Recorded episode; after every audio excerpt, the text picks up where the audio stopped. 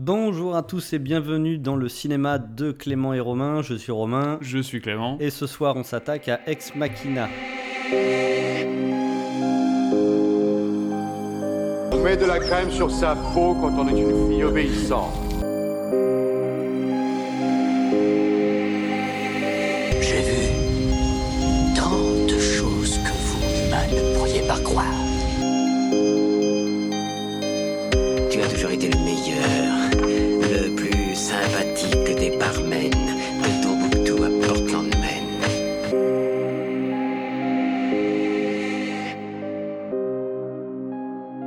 Bonsoir à tous et bonsoir mon cher Clément. Bonsoir Romain. Comment vas-tu? Bien, bien. euh, Passé une bonne semaine par rapport à la semaine dernière? Ouais, impeccable. Très, très impatient de faire découvrir ce film. Tu t'es remis de la série de Sam Neill avec L'Entre de la Folie et Event Horizon? Oui, ça y est, on a, on a cassé la série. Prêt Ouais. pour le deuxième épisode? Prêt. C'est bon. Troisième officieux. Troisième officieux, mais deuxième officiel. Est-ce que tu peux nous dire à quoi on s'attaque aujourd'hui? Alors ce soir, on s'attaque à euh, Ex Machina, donc un film sorti en 2015 euh, d'Alex Garland, dont c'est son premier film. Euh, son deuxième va bientôt sortir, qui s'appelle Annihilation avec Nathalie Portman. Euh, à la base, c'est un écrivain qui a écrit des choses qui sont assez célèbres, entre guillemets, comme La Notamment plage. un film que j'adore, Ouais, voilà, La plage. La plage. 28 jours plus tard, et Sunshine, dont il signera le scénario d'ailleurs pour Danny Boyle, sur ces deux films.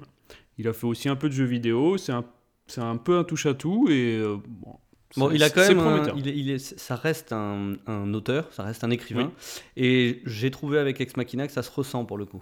Oui, on en parlera plus tard, mais c'est vrai que c'est son film est très graphique. Je reviens sur un petit truc euh, pour, euh, pour les news.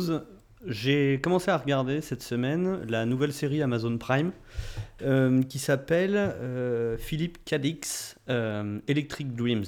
C'est une série de science-fiction d'anthologie du style Black Mirror, donc c'est-à-dire que tous les épisodes sont une nouvelle histoire en fait. Donc on a 45 minutes euh, exclusivement réservées à une histoire. Donc inspiré des nouvelles de Philippe Cadic, donc on est dans de la science-fiction d'il y a pas mal de dizaines d'années, dirons-nous.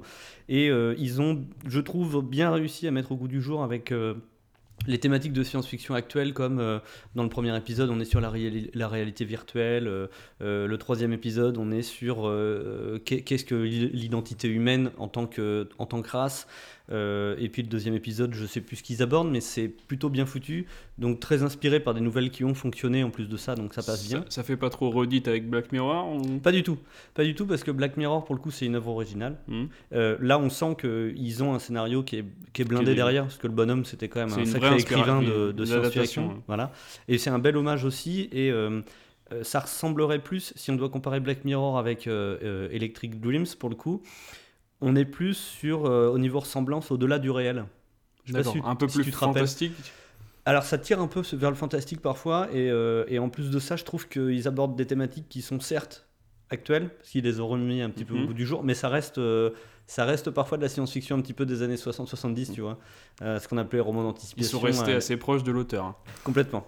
Euh, donc voilà, c'était pour la petite parenthèse de la semaine. Euh, Est-ce qu'on se fait euh, un petit tour du réalisateur Donc ça c'est bon pour nous? Oui. Rien, à- rien à rajouter? Bah pour l'instant non, on, attend le deuxième. Alors pour le coup, moi j'étais assez surpris quand j'ai découvert ces, ces romans, que ce soit lui qui ait fait La plage, que La plage par exemple, je pensais que c'était une œuvre originale de Danny Boyle. Oui, Au final, vrai, Danny Boyle, il n'a pas l'air d'avoir beaucoup d'idées originales originales, parce que quand on regarde La plage, quand on regarde euh. Slumdog Millionnaire, Ouais. quand on regarde Bah, euh, 28 bah, jours plus tard du coup. 28 jours plus tard, Sun- Sunshine. Sunshine, c'est aussi euh, Alex. Garland, et puis euh, qu'est-ce qu'il avait fait d'autre 127 heures? Qui est C'est une pareil, c'est- adaptation c'est aussi. une histoire vraie, c'est donc, une histoire vraie. Voilà, donc ça m'a surpris, je me suis dit tiens donc j'ai appris quelque chose. Euh, au niveau du réalisateur, on est pas mal. Au niveau du casting, qu'est-ce que tu peux nous dire? Alors, on a bon, trois acteurs qui sont maintenant assez connus, donc deux qui sont euh, dans Star Wars. Alors euh, à l'époque, est-ce derniers. qu'il l'était Alors, pour Oscar Isaac, oui. Euh, pour euh, Don Hall Glenson, je m'excuse de- par avance pour sa prononciation, oui. Alors, pour un rôle qui était dans Harry Potter, donc il jouait le, le grand frère Weasley, donc bon, il était connu mais sans plus, et il avait fait quelques films avant, mais ça a surtout émergé après. Il a fait The Revenant et donc Star Wars, c'est le général Hux. Euh, et Alicia Vikander, donc, qui avait fait des films plutôt européens euh, au début, et là qui commence à tourner dans des grosses productions. Donc Qui est magnifique d'ailleurs. oui, bah. c'est avec euh, Michael Fassbender. Et donc elle a fait Uncle, euh, Conman Uncle et le prochain Tom Rider, du coup. Et on a une quatrième personne, Sonoya Mizuno, Ah oui. Ouais, qui joue Kyoko. Euh, donc en fait, euh, pour, pour expliquer un petit peu, on a que ces quatre personnages, très clairement. Ou très clair. Oui, il y a que ça. C'est un huis clos avec. euh, on Et a encore, trois personnages sur ces quatre principaux. personnages, voilà, il y en a trois principaux. Il y en a deux principaux, on va dire, et deux autres qui sont un peu le cul entre deux chaises, mais pour le coup, euh, on est vraiment en- à quatre pendant, euh, pendant plus d'une heure trente. Euh, Est-ce que tu peux nous faire un petit résumé, une petite synopsis de ce film Alors on va essayer de faire très rapide puisqu'on va développer le film juste après. Donc c'est euh, un ingénieur dans un- une boîte qui est exactement comme Google euh, qui gagne le droit de rencontrer son patron qui est un génie euh, dans sa propriété privée perdue au fin fond de nulle part. Et euh, ce patron euh, a quelque chose à lui faire faire. C'est pas vraiment un test, enfin c'est pas vraiment un prix qu'il a gagné. Il va falloir tester une intelligence artificielle. Ok, donc bon, bon résumé, euh, mon cher Clément. Est-ce que tu peux nous donner ton avis sur ce film? Alors c'est un film que on a tous les deux vu il y a pas si longtemps que ça. C'est vrai, j'étais en train de me demander, je pense que ça fait à peu près un an. aux deux autres, aux deux autres films où là on l'avait pas du tout vu, l'autre on l'avait vu il y a. Ah, pour les deux autres, on avait vraiment besoin de les on revoir. avait vraiment besoin de les revoir. Euh, J'en avais un meilleur souvenir. Euh, C'est un, un bon film euh, qui est assez intéressant dans ce qu'il raconte, dans ce qu'il essaye de, de- de montrer. Très graphique, donc ça, je pense que ça vient vraiment. C'est son premier film et il a été écrivain, donc il, il développe vraiment l'atmosphère sur chaque scène. Euh, on a un peu l'impression euh, de voir des, des tableaux des fois, c'est très coloré, chaque euh, couleur a une importance. Je pense Dans- que n'ayant pas l'habitude de la réalisation, il a dû, pour ce premier film, se faire plaisir sur la photographie, Voilà. c'est-à-dire sur la lumière, Sur les plans, etc. C'est vrai que c'est très graphique, très mélancolique, très onirique, dirons-nous. Et puis il pose des enfin, à chaque fois c'est des scènes qui sont figées entre guillemets pour chaque scène il, il, in- il instaure un décor des personnages et, et euh, au final euh, j'ai quand même bien aimé. J'ai sur enfin il y a deux choses qui m'ont un petit peu euh, dérangé. Euh, j'ai trouvé qu'il y avait certaines longueurs dans le propos des fois. Mhm. alors ça fait partie du film mais j'ai trouvé que c'était un petit peu un petit peu trop lent des fois. Ça se regarde un peu trop des fois C'est clairement lent, ouais. mais euh, Après, est-ce que, ça, est-ce que ça ne sert pas le propos? Si, un petit peu, mais je trouve que des fois ça, ça se laisse trop, trop, trop vivre. Enfin, c'est trop lent. euh. Alors, je pense que tu n'oses pas le dire, mais je pense que tu pourrais euh, parler de branlette visuelle, c'est ça? Non, c'est- non, c'est pas au niveau de- du dernier Blade Runner, mais euh, c'est, je, j'ai pas réussi des fois à, à me rester dans le récit. Pour moi, ça. T'as décroché un petit peu. décroché. Ça m'a fait, ça m'a fait pareil. hein, C'est peut-être le fait qu'on l'ait revu il y a pas si longtemps que ça aussi. Ça m'a fait pareil. Ok, très bien. Je vais donner le mien. Oui, à ton tour. Alors, je. Effectivement, j'en avais un très bon souvenir de ce film-là parce qu'il aborde une thématique que j'aime beaucoup, c'est-à-dire l'intelligence artificielle, jusqu'où est-ce que ça peut aller, etc. Et puis bon, euh, quand ça touche à des thématiques comme ça, j'ai très peu de critiques, euh, très peu de discernement. Pour moi, tout me plaît un petit peu. Euh, Il y a un film, je sais pas si tu l'avais vu, avec Johnny Depp qui s'appelait Transcendance, qui était Oui, pour le coup oui, vraiment pas euh, transcendant. oui, lui était pas terrible du tout. Mais oui. ça m'avait beaucoup plu parce qu'il abordait une thématique, euh, donc euh, la thématique de l'intelligence artificielle, qui plus est un humain qui transfère Oui, son c'est ça, il intelligence. transférait son intelligence. oui. Et, euh, Oui, je me et souviens. pour le coup, j'avais bien aimé l'aspect euh, qu'on n'a pas l'habitude de- d'aborder, qui est, euh, euh, qui est l'aspect de, de- de contrôle total, de prise de pouvoir, etc. Tu sais, un, Par peu la la ter- machine, un peu la mm. Terminator, mais remis au goût Oui, mais c'est la version moderne de Terminator. Exactement ils, sont pas, ils vont pas tuer tout le monde pour l'instant. mais- Et, euh, mais pour le coup, j'avais bien kiffé. Donc là, on est dans un style totalement différent parce qu'on est très, euh, comme je disais, euh, limite mélancolique, très lent dans le film, dans les explications. On est vachement dans le relationnel de la machine avec l'homme. Mm. C'est pas du bourrin. Il y a aucune scène, Ah non, non, scène d'action. Euh, c'est que est- de l'explication, Voilà. que du. et, mais j'ai trouvé ça quand même sympa. Après, euh, effectivement, je trouve qu'il y a un petit peu de branlette au niveau des visuels, au niveau de, de la réalisation. C'est un peu. T'as l'impression que le gars il s'est un peu touché sur certains plans. Après, euh, au deuxième visionnage, c'est ce que je m'étais dit lors du premier Mhm. visionnage, comme quoi ça sert de les voir plusieurs fois. Euh, au deuxième visionnage, je me suis dit, le bonhomme, quand tu vois ce qu'il a fait avant, alors pas en termes de réalisation, parce que pour le coup c'est sa première fois, mais en termes de bouquin, euh, La plage, 28 jours plus tard, Sunshine, euh, euh, il a bossé comme scénariste sur ces Sur ces films-là. il les a adaptés, oui. Donc je me dis que sur chaque plan, sur chaque scène, sur, sur chaque séquence, il il l'a pas fait au hasard, tu vois.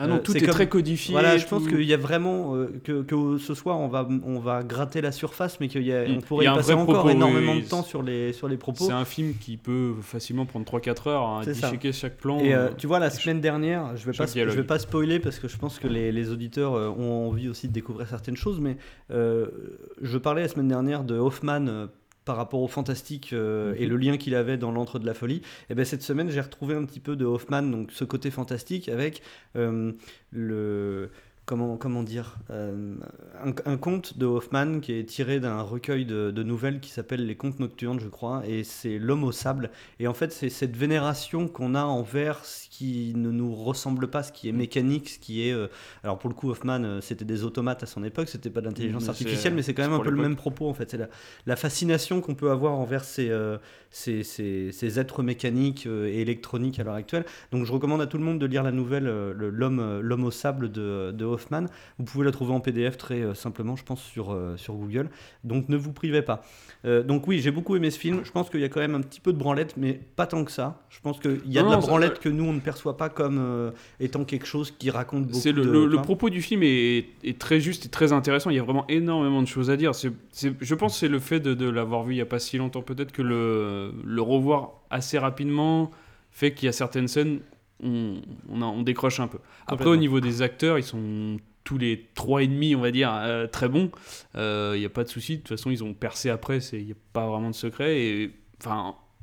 Oscar Isaac joue super bien le. Alors le- Oscar Isaac, il joue Nathan, donc le il joue génie. le, le génie chef d'entreprise, euh, le Larry Page, c'est ça un petit peu, non Larry Page Ouais, Google, ouais, c'est un, espèce de mix entre Larry Page, euh, le mec de Facebook et euh, Ouais, Zuckerberg. Zucker- et puis il y a un petit peu de Oh, Napster ouais, aussi. c'est euh, un- le c'est- un voilà, génie qui C'est a un génie, c'est un mec qui a beaucoup d'argent, qui a des moyens illimités, illimité, voilà, bah, il est complètement riche. et qui, qui voue maintenant sa fortune à ses projets personnels. C'est ça, il est en retiré du monde et il essaye de, voilà, de faire la prochaine étape de l'évolution. Euh, on a euh, donc euh, Dom, euh, Dom Knoll Gleason, excusez-moi encore une fois pour l'accent, on va l'appeler Caleb parce que c'est son nom dans le film, qui lui a le rôle du, de l'employé de Nathan, Oui, qui est- gagne la loterie, enfin la loterie au jeu concours et qui le rejoint pour, euh, pour, pour faire ce qu'on qu'on verra. On apprend que c'est pas n'importe qui, hein, c'est quand même un de ses un, très bon, c'est un développeurs. très bon codeur. euh, il, lui dit Je t'ai mm. choisi parce que c'est toi le meilleur et il n'y a que toi qui peux comprendre ce que, ce que, ce que moi j'ai eu toute ma vie comme problème, Voilà. qui est de me sentir supérieur à tout le monde en fait. Donc, euh, bon, il- il- Ils vont s'entendre assez bien. voilà. Et euh, donc on a Alicia Vikander qui joue Ava, donc qui joue l'intelligence artificielle. Oui, Euh, c'est assez impressionnant. Elle est tout en retenue, tout, c'est tout en froideur, c'est assez. Il y a Mais des je trouve qui joue bien, la, elle impressionnantes. joue bien la froideur de la mécanique de, Oui. du robot, etc. Et on a euh, Sonoya Mizuno, dont on n'entend pas la voix du film. Non, elle a elle aucune elle- ligne de texte. Non, Zéro. Ok, zéro. Et euh, donc elle s'appelle Kyoko dans le film et, euh, et on, on parlera aussi d'elle parce qu'elle a un rôle je trouve très très intéressant. On va passer à l'analyse du film. Analyse du film, c'est parti. C'est parti.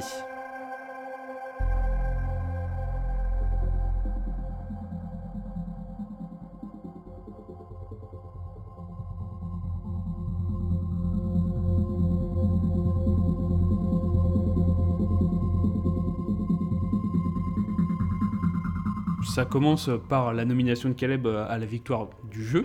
Du coup, donc dans une boîte comme a, comme a dit Romain, euh, qui ressemble à Google. Voilà, c'est très succinct parce que c'est très succinct. C'est On vraiment. a, on a des plans très serrés d'intérieur en fait de la société. de la soci- et ça dure. euh, Mais on sait pas, on sait 30 pas qu'on est dans une société et tout ça, mais direct, euh, voilà, on a repéré le truc, on est dans une grosse boîte d'informatique à la Google ou à la Facebook, euh, c'est de l'open space, il y a des couleurs partout, etc. etc. Donc, il est félicité par tout le monde. Ça avait l'air d'être un jeu euh, Assez dans l'entreprise assez important. Et donc, on le voit dans un hélicoptère en train de survoler donc une forêt. Donc, ça pourrait se situer en Alaska ou dans ce genre de En choses. tout cas, ça a l'air isolé. Ça a l'air isolé, il y a des montagnes, il y a, il y a beaucoup de verdure et petite vanne, euh, il demande à- au, Au pilote pilote. d'hélicoptère euh, au bout de combien de temps et quand ils arrivent à la propriété et c'est là qu'on s'aperçoit qu'il est vraiment très riche. Il dit que ça fait déjà deux heures qu'il la survole, donc deux heures en hélicoptère, vous imaginez combien de kilomètres ça fait Ah, Imagine même que le mec, il a acheté une île, tu vois. Ça me semble plausible que le gars, il a acheté Ah, une, soit île. une île, soit d'énormes quantités. euh, Genre, il a acheté Madagascar, tu vois. Si c'est en Alaska, il a pu acheter euh, je sais pas combien de dizaines de Ouais, milliers clairement, d'hectares. ouais, euh, c'est- possible. Moi, j'ai noté dans mes notes, ça fait un peu Jurassic Park l'arrivée en hélicoptère. Tu sais, avec petit- les montagnes, les cascades, les machins. Un petit enfin, peu, c'est vrai. Ils arrivent, ils arrivent dans quelque chose et c'est vrai qu'on se demande, on a envie de savoir à, à quoi ça ressemble. On aurait pu faire un tintin, tintin. La musique est très sobre dans le film. C'est vrai qu'on n'a pas trop parlé. Toute la musique du Toute film la est musique très est sobre. très sobre. À part une scène qu'on racontera qu'on a beaucoup aimé tous les deux. Donc on arrive et euh, on va arriver sur un des premiers extraits qui, va nous, qui nous a beaucoup intéressé, c'est euh, le descriptif de la maison. Yes. C'est Donc vraiment... avant ça, il y a l'hélicoptère qui se pose. Voilà. Le mec lui dit suivez la rivière, j'ai pas le droit de m'approcher plus près de la maison. Donc Ouais. là déjà ça met un peu en condition, il a pas envie d'être dérangé. Et puis euh, il arrive à la maison, donc euh, on lui demande une identification, donc un robot, un robot, une voix robot lui demande une identification, lui sort une carte d'accès. Et donc là, euh, comme tu dis, On arrive sur la première scène qui nous a assez euh, intéressé, qu'on a envie de décrire. Donc c'est euh, la visite de la maison. Et donc on s'aperçoit que c'est une maison gigantesque. Bah, grosse maison de luxe. hein. Moi, j'ai noté, j'ai noté, j'ai noté quand il arrive dans la maison, on se croirait dans une maison témoin de luxe Ikea, tu sais. Oui, c'est ça. Ça fait très scandinave, très machin, scandinave, et tout, a- maison témoin. Quoi. Et donc il y a une lumière qui est assez intéressante. elle est magnifique, Elle la est magnifique. scène d'entrée quand il rentre. très très bien filmé, très, très, très beau. propre. Et on va euh, donc il, il arrive, il, il regarde donc toutes, euh, toutes les. Il est tout seul. hein, là. Il est tout seul. C'est vrai qu'il y a, personne, personne pour l'accueillir. Il, est, euh, il est vraiment tout seul. Et euh, du coup, il arrive et il va visiter donc différentes pièces de la maison. Et plus il va s'enfoncer, plus on va trouver. En fait, ça va. L'ambiance va changer. On passe d'une de quelque chose qui est luxueux, Là, agréable, on passe maison, du chant des oiseaux euh, et tout ça à à un bunker. Voilà, ça fait vraiment bunker, ouais, truc. bunker, euh, et là les lumières changent, on arrive dans quelque chose qui est beaucoup plus dur, lumière rouge, euh, feutrée, et, c'est, et on se dit, c'est bizarre. elle. Et donc il, il marche un petit peu dans la maison, et là il tombe sur qui? Sur Nathan. Caleb Smith. Hey, Dude! Been so looking forward this week with you. Come in, come on in. thanks. You want something to eat or drink after your journey? No, no, thanks. Sure? I'm fine. Yeah. To be honest, I thought we'd have uh, breakfast together, but um, I can't really eat anything. I got the mother of all fucking hangovers. Oh, yeah. Oh my god, like you wouldn't even believe. When I have a heavy night, I uh, compensate the next morning. Exercise, antioxidants, you know. Yeah, sure.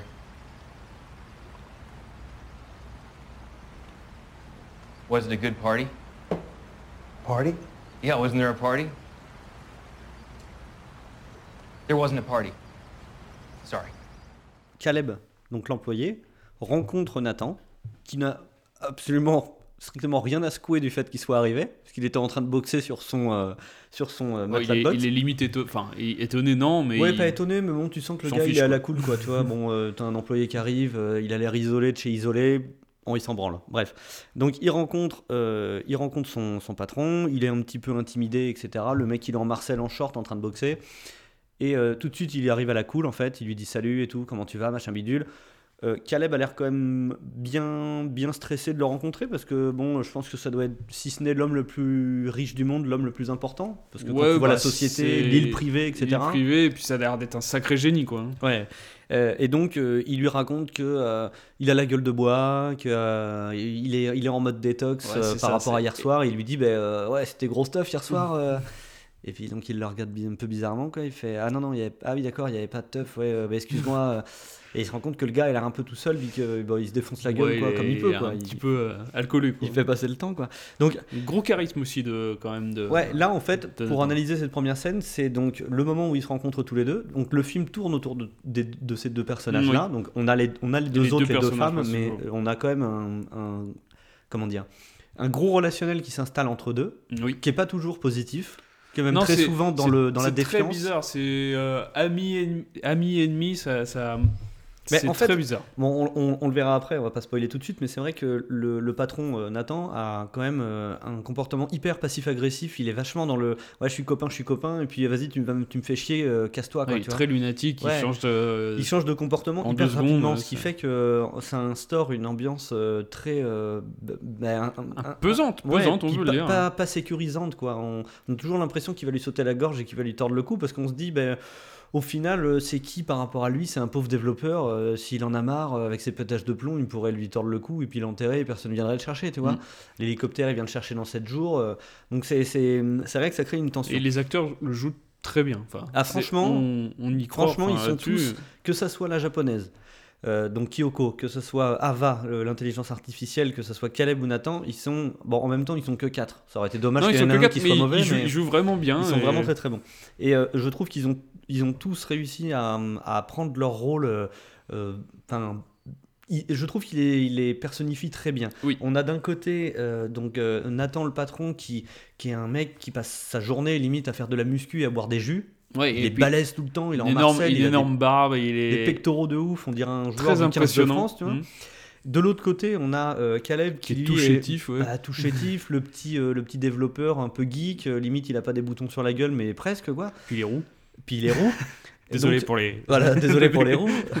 non, mais on adore les roues. Et, euh, et donc on a voilà, cette dualité qui se passe entre les deux là, où on a d'un côté le fort, de l'autre le faible, et on sait pertinemment que s'il doit y avoir rapport de force, on, on sait qui On sait qui gagnera. ouais. Voilà. Donc là, on est euh, à la suite de cet extrait-là. euh, c'est la présentation en gros des deux personnages principaux, et on apprend que Nathan, donc le patron, Mhm. a organisé un concours au sein de sa boîte pour tirer au sort, de manière aléatoire, une personne qui viendra passer une semaine en sa Avec compagnie. le patron. Donc Pour déjà, voilà, on est un petit peu dans le jus et euh, on comprend qu'il sort pas beaucoup de chez lui et que personne ne l'a vu depuis pas mal de temps. Euh, donc là, il laisse sous-entendre en gros qu'ils vont se torcher la gueule pendant une semaine et qu'il Ouais. veut juste être au contact de ses employés euh, et tout et tout, donc refaire remonter sa cote de popularité peut-être. Et, euh, et donc on se rend compte que le mec c'est un patron cool, que il, il- il- là il n'a pas encore eu de phase euh, d'agressivité. Non, il est, il est encore assez. bah, il sort d'une soirée compliquée, mais il est encore assez aimable avec, euh, avec Caleb. Voilà. Euh, ensuite, ils s'en vont tous les deux. Mm. Et euh, il l'emmène euh, visiter sa chambre, en fait, donc là où il va, il va dormir. Et euh, donc il rentre, il rentre dans la chambre. C'est là que ça, l'ambiance change. L'ambiance change un comme petit peu, tout donc c'est euh, quand même un peu grand luxe hein, au niveau de la piole. Alors, quoi. la chambre est grand luxe, mais on est dans un bunker. Là, il faut vraiment. On est dans un Il n'y a bunker. pas de fenêtre. On n'est plus dans la partie maison de, de l'habitation. Et il y a surtout cette histoire de clé qui restreint les accès. Et donc, Oui, il Caleb, lui donne une clé. Caleb a une clé, mais qui n'ouvre quasiment rien. Bah, Enfin, il lui dit clairement, il lui dit, dit euh, si tu veux euh, ouvrir une porte, t'essayes. Si ça s'ouvre pas, c'est que t'as pas le droit. Si ça s'ouvre, c'est que t'as le droit d'y aller. Voilà. En gros. Et ça fait vraiment un, peu prison quand même. Mais quand il rentre dans la, quand il rentre dans la chambre, en fait, il voit euh, euh, donc Nathan le patron voit que Caleb est pas forcément hyper méga à, à l'aise quoi, Mm. et il le regarde, il fait, il y a un problème, il dit bah non non non, bah si je sais pertinemment qu'il y a un problème, tu te demandes pourquoi il y a pas de fenêtre. Et il lui dit non non, euh, je me disais juste que la chambre était super grande et trop bien quoi. Et il lui dit mais je vais t'expliquer pourquoi il y a pas de fenêtre, c'est parce qu'on n'est pas dans un hôtel, on est dans un centre de recherche, on est dans un laboratoire. Voilà. Donc déjà ça met un peu l'ambiance. Et euh, donc euh, Nathan lui dit bah, on va passer aux choses sérieuses et il lui sort un papier sur son bureau et il lui fait lire en fait un accord de confidentialité. Il lui demande de le signer. Donc il lui dit bah, je vais peut-être avoir besoin de mon avocat. Et il lui dit bah ça serait dommage quand même de, de, mettre des avocats là-dedans. Et, euh, et euh, en fait il lui dit euh, il lui dit c'est toi qui choisis, soit tu le signes pas et on passe une semaine à faire la fête à se bourrer la gueule, ou alors, euh, ou va alors on, quelque chose on de fait, des, on fait des trucs de ouf. Mais euh, dans le cas où tu choisis de te bourrer la gueule avec moi pendant une semaine, euh, pose-toi la question, peut-être que dans 10 ans tu te regretteras de ne pas avoir participé à quelque chose qui te, qui te transcende et qui est beaucoup plus grand que toi. Quoi. Bref, il lui explique ses recherches. Et donc là, en fait, qu'est-ce que- qu'est-ce qu'il lui explique euh, concrètement? Et donc, en fait, il va lui demander est-ce que tu connais le test de Turing? Alors on fait un petit aparté. Qu'est-ce que alors Ala- Alan Turing, c'est le mec qui pendant la Seconde Guerre mondiale a développé la machine Enigma, donc qui a permis aux Alliés de décoder les codes, euh, les codes nazis. Le code nazi, ouais. Et en fait, euh, Turing, il a mis en place une théorie, on va dire, ou un grand, princi- un grand Un grand principe principe, oui. qu'on va, qu'on, enfin, qu'on appelle le test de Turing. Et le test de Turing, c'est un test qui est connu des informaticiens ou des personnes qui, enfin du grand public aussi. hein, on en parle de plus en plus parce qu'il y a eu des adaptations euh, euh, au cinéma, etc. Oui, c'est a, quelque chose qui commence à devenir un peu actuel sur certains. il y a un film de Benedict Cumberbatch, je crois. Oui. Euh, je crois que c'est lui il- qui s'appelle The Imitation Game. très très bon Alors film, le jeu d'imitation en français, c'est le test de Turing en fait. C'est c'est une, une, un nom différent. Et il joue Turing, je crois, dans le film. Oui, c'est ça. Alors par contre, ça n'a rien à voir avec le test de Turing. Non, non, c'est vraiment l'adaptation, euh, comment il a découvert la, la machine, comment il l'a créée Voilà, d'ailleurs, et euh, d'autres problématiques. euh. Et donc le test de Turing, il fait quoi? Et donc c'est pour tester si une IA est, entre guillemets, une, une vraie personne. Donc on met en relation une vraie personne et une IA, et si la vraie personne n'arrive pas à détecter que elle a en face d'elle euh, Une machine. une machine, c'est que le texte est réussi. C'est ça. Et euh, en fait, le truc, c'est que dans ce film-là, il lui explique que euh, il, il va passer un test de Turing. Donc, enfin, il va passer, il va faire passer. Il va faire passer le test de Turing à une intelligence artificielle qui est développée par Nathan. C'est ça. Et en fait, Caleb est un peu sur le cul. Il lui dit bah, c'est que tu as développé une, une intelligence artificielle, et, enfin, ou tu vas développer une intelligence artificielle. Et Nathan lui dit bah, c'est déjà fait depuis pas mal de temps. Quoi. Et euh, en fait, je t'ai fait venir ici pour que tu, tu fasses le test de Turing et que tu me dises si euh, l'intelligence artificielle a une conscience ou pas, en gros. Mm. Donc, on va y avoir une petite différence entre le test de Turing euh, de l'époque et celui-là. En fait, il, il va, il va discuter. En fait, il va lui donner l'opportunité de discuter avec l'intelligence artificielle, mais euh, de, euh, avec la vue euh, sur elle, en fait. Oui, c'est pas, c'est, une machine, c'est vraiment un robot Il va pas personnifié. communiquer, euh, va pas communiquer par chat, en par fait. chat, On s'en le ou verra même, plus tard, mais. euh, ou même en, par téléphone ou ce genre de choses, c'est vraiment ça. ça, il, va à la, face. il va la voir Mm. en fait. Donc on reviendra dessus parce qu'il lui, il lui donne plus d'explications, plus d'explications après. Et donc il lui dit que ça sera lui qui fera passer le test et, et Caleb, enfin Nathan lui, lui dit que il rentrera très certainement dans l'histoire si la machine arrive à passer le test. Et Caleb fait sa première citation parce que c'est un peu l'abonné des citations dans le film. Il lui dit la machine dotée de l'intelligence artificielle ne crée pas une nouvelle histoire pour l'humanité, elle crée des dieux. Donc voilà, c'est il y, a un- il y a tout un relationnel entre les deux personnages sur les citations. Parce qu'il y a toujours une petite défiance au niveau de l'intelligence pendant le film. Ils essayent Ouais. toujours de se balancer des trucs. euh, Enfin, surtout Caleb, en fait. Il- on a l'impression, surtout au début, qu'il est là. euh, qu'il est là. Il est un petit peu dans sa peau de je vais lécher le cul à mon patron. euh, bon, pas méchamment, tu vois, mais il a toujours un peu envie de ramener sa science. C'est ça, il a envie de se démarquer, de lui prouver qu'il est aussi pas bon Compétent, que lui, qu'il est aussi compétent. compétent que lui, effectivement. Et il veut, il veut lui, lui donner raison ou lui prouver tort. euh, C'est ça. Et en fait, euh, une fois que qu'il balance cette phrase-là, on a un, un fondu au noir avec un texte blanc qui Mm. dit Ava session Voilà, AVA. Donc AVA, c'est le nom d'intelligence artificielle. Et donc là, c'est la première session. Donc en fait, il a des entretiens tous les jours de la semaine C'est ça. Il a six jours en fait pour, euh, pour faire son test. pour faire son test et donner le résultat. Et donc là, on est sur la première session. Exactement. Bon, la première session, rien d'intéressant. Alors, Mis à part le fait qu'on la voit la voilà, première fois. On la découvre et euh, effectivement, donc ça, ça va être une constante du film. On la découvre euh, quasiment euh, nue. Alors, quand je dis nue, c'est à part son visage qui, est, qui a de la peau, Mm. le reste du corps est complètement métallique. Peau, mains et pieds, je crois. Il n'y a que ça. Oui. Et, encore, Et elle est transparente au niveau de l'abdomen, je crois. On voit Elle a, ses... elle a même pas de cheveux dans cette version. Elle a même pas de cheveux, ouais. Donc en fait, on commence la session, on a euh, le monitoring de Nathan, donc le patron, on voit qu'il a des ordinateurs installés pour, euh, pour voir comment se passent les sessions euh, du test. Et on a- il a un mur de post-it, un, un mur de genre 5 mètres de long qui est rempli de post-it. Alors on peut, on peut imaginer que c'est ses notes, les améliorations qu'il veut apporter à l'intelligence artificielle. Ouais. Alors, donc là, tu sens que le mec, c'est un putain de gros geek, quoi.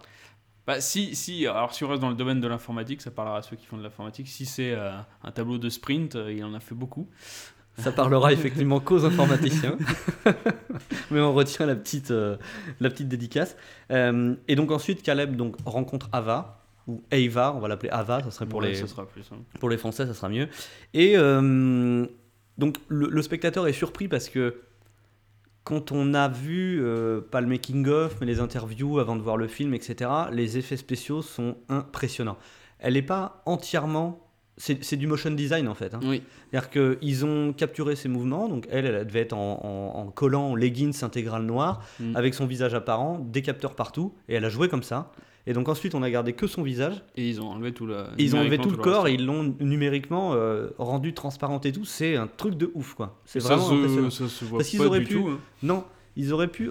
Je pensais même au début que c'était du make-up, euh, tu sais. Enfin, moi je me suis dit pour Non, la transparence de l'abdomen, c'est juste impossible, mais c'est quand même assez fort quoi. Et je me suis dit, euh, je me suis dit, ils auraient pu ne pas se casser le cul et faire que du FX sur cette personne-là. Mais non, il a pris une vraie actrice Ouais. et il s'est, euh, il s'est emmerdé quoi, tu vois, par rapport à des vrais effets spéciaux. Il s'est vraiment, euh, à Bah, mon avis, emmerdé pour faire ça quoi. Ah bah oui. et d'ailleurs, il a été salué par la critique au, ni- à ce- au moins à ce niveau-là pour le motion design motion capture. Ah, faudrait regarder, ouais, ça je. Ah oui, enfin, il a pas reçu des prix, mais on- il- le film a été acclamé pour cette partie-là, du moins. Quoi. Si, si ça n'a pas plu au niveau de l'histoire, en tout cas, euh, au, niveau des, euh, au niveau des effets spéciaux euh, sur Ava, c'est assez impressionnant. Donc, bref, ils se rencontrent tous les deux. Donc, lui, il est aussi sur le cul que le spectateur. hein, parce Ouais, que là il, quand même dé- assez il a- il la découvre vraiment pour la première fois. Je ne pense pas si, à partir de ce moment-là, il s'était demandé ou pas si ça allait être un vrai robot ou si ça allait être une boîte grise, comme à un moment donné ils disent C'est vrai qu'on n'a pas on- le temps de trop gamberger. euh, On sait pas, on se met pas trop à sa place. on On, sait comme, pas, euh, euh, comme Caleb, on a- ça arrive très vite. Puis ce qui est marrant pour un film de science-fiction, on ne sait pas du tout à quel moment ça pourrait, se- ça pourrait se passer Oh, maintenant. pour moi, ça se passe maintenant. Enfin, bah, euh, je sais pas. alors effectivement, Ah, c'est si- beaucoup si- plus si on part du évolué. principe qu'on est en 2018, euh, ça se passe soit en 2018, soit en 2019, soit en 2020, mais ça se passe pas en 2187. Non, quoi. non, non, c'est très, Clairement pas. bah, c'est très C'est moderne. contemporain, on va dire. Et à part, à part, euh, à part, à part les robots, il y a tout le reste. et actuel, il n'y a aucune te- technologie. L'hélicoptère, c'est un hélicoptère normal, voilà. c'est la seule chose du monde extérieur qu'on peut voir. Tout est câblé normalement. Enfin, je veux dire, il n'y a rien d'extraordinaire. Et donc, euh, ils vont commencer à s'échanger des banalités. Oui, le premier entretien et la découverte. Bonjour, comment tu t'appelles Euh, Et toi, comment tu t'appelles tous les deux connaissances, voilà, Bisous, bisous. Euh, Il y a deux ou trois, il y a deux ou trois choses qui sont intéressantes. Caleb va la regarder et lui dit, bah, dis-moi quelque chose sur toi. Et elle va répondre, j'ai un. Et lui lui dit un quoi? Un an, un mois? Et elle lui rétorque, j'ai un. Alors là, personnellement, j'ai pas très bien compris. Je t'avoue, moi, ça m'a euh, pas c'est marqué une, ce une passage-là. unité de mesure qui manque. euh, je ne sais pas ce qu'elle a voulu dire par là. Et euh, donc il continue à, à discuter. Et puis euh, il lui dit, euh, il lui dit euh, depuis quand est-ce que tu as appris à parler? Et elle lui répond ben, j'ai toujours su parler, n'est-ce pas, n'est-ce pas étrange? Et, euh, et donc voilà, la, la fin de session, donc première session assez soft. Non, avant, avant que ça se termine, elle lui dit Est-ce que tu peux revenir demain? Il lui dit Évidemment, je reviendrai demain. Bref, là on passe, euh, on passe au débriefing. Ils sont en train de boire tous les deux une bière euh, dans son salon ou je ne sais où dans la maison. Et euh, là s'instaure déjà un climat un petit peu tendu entre deux.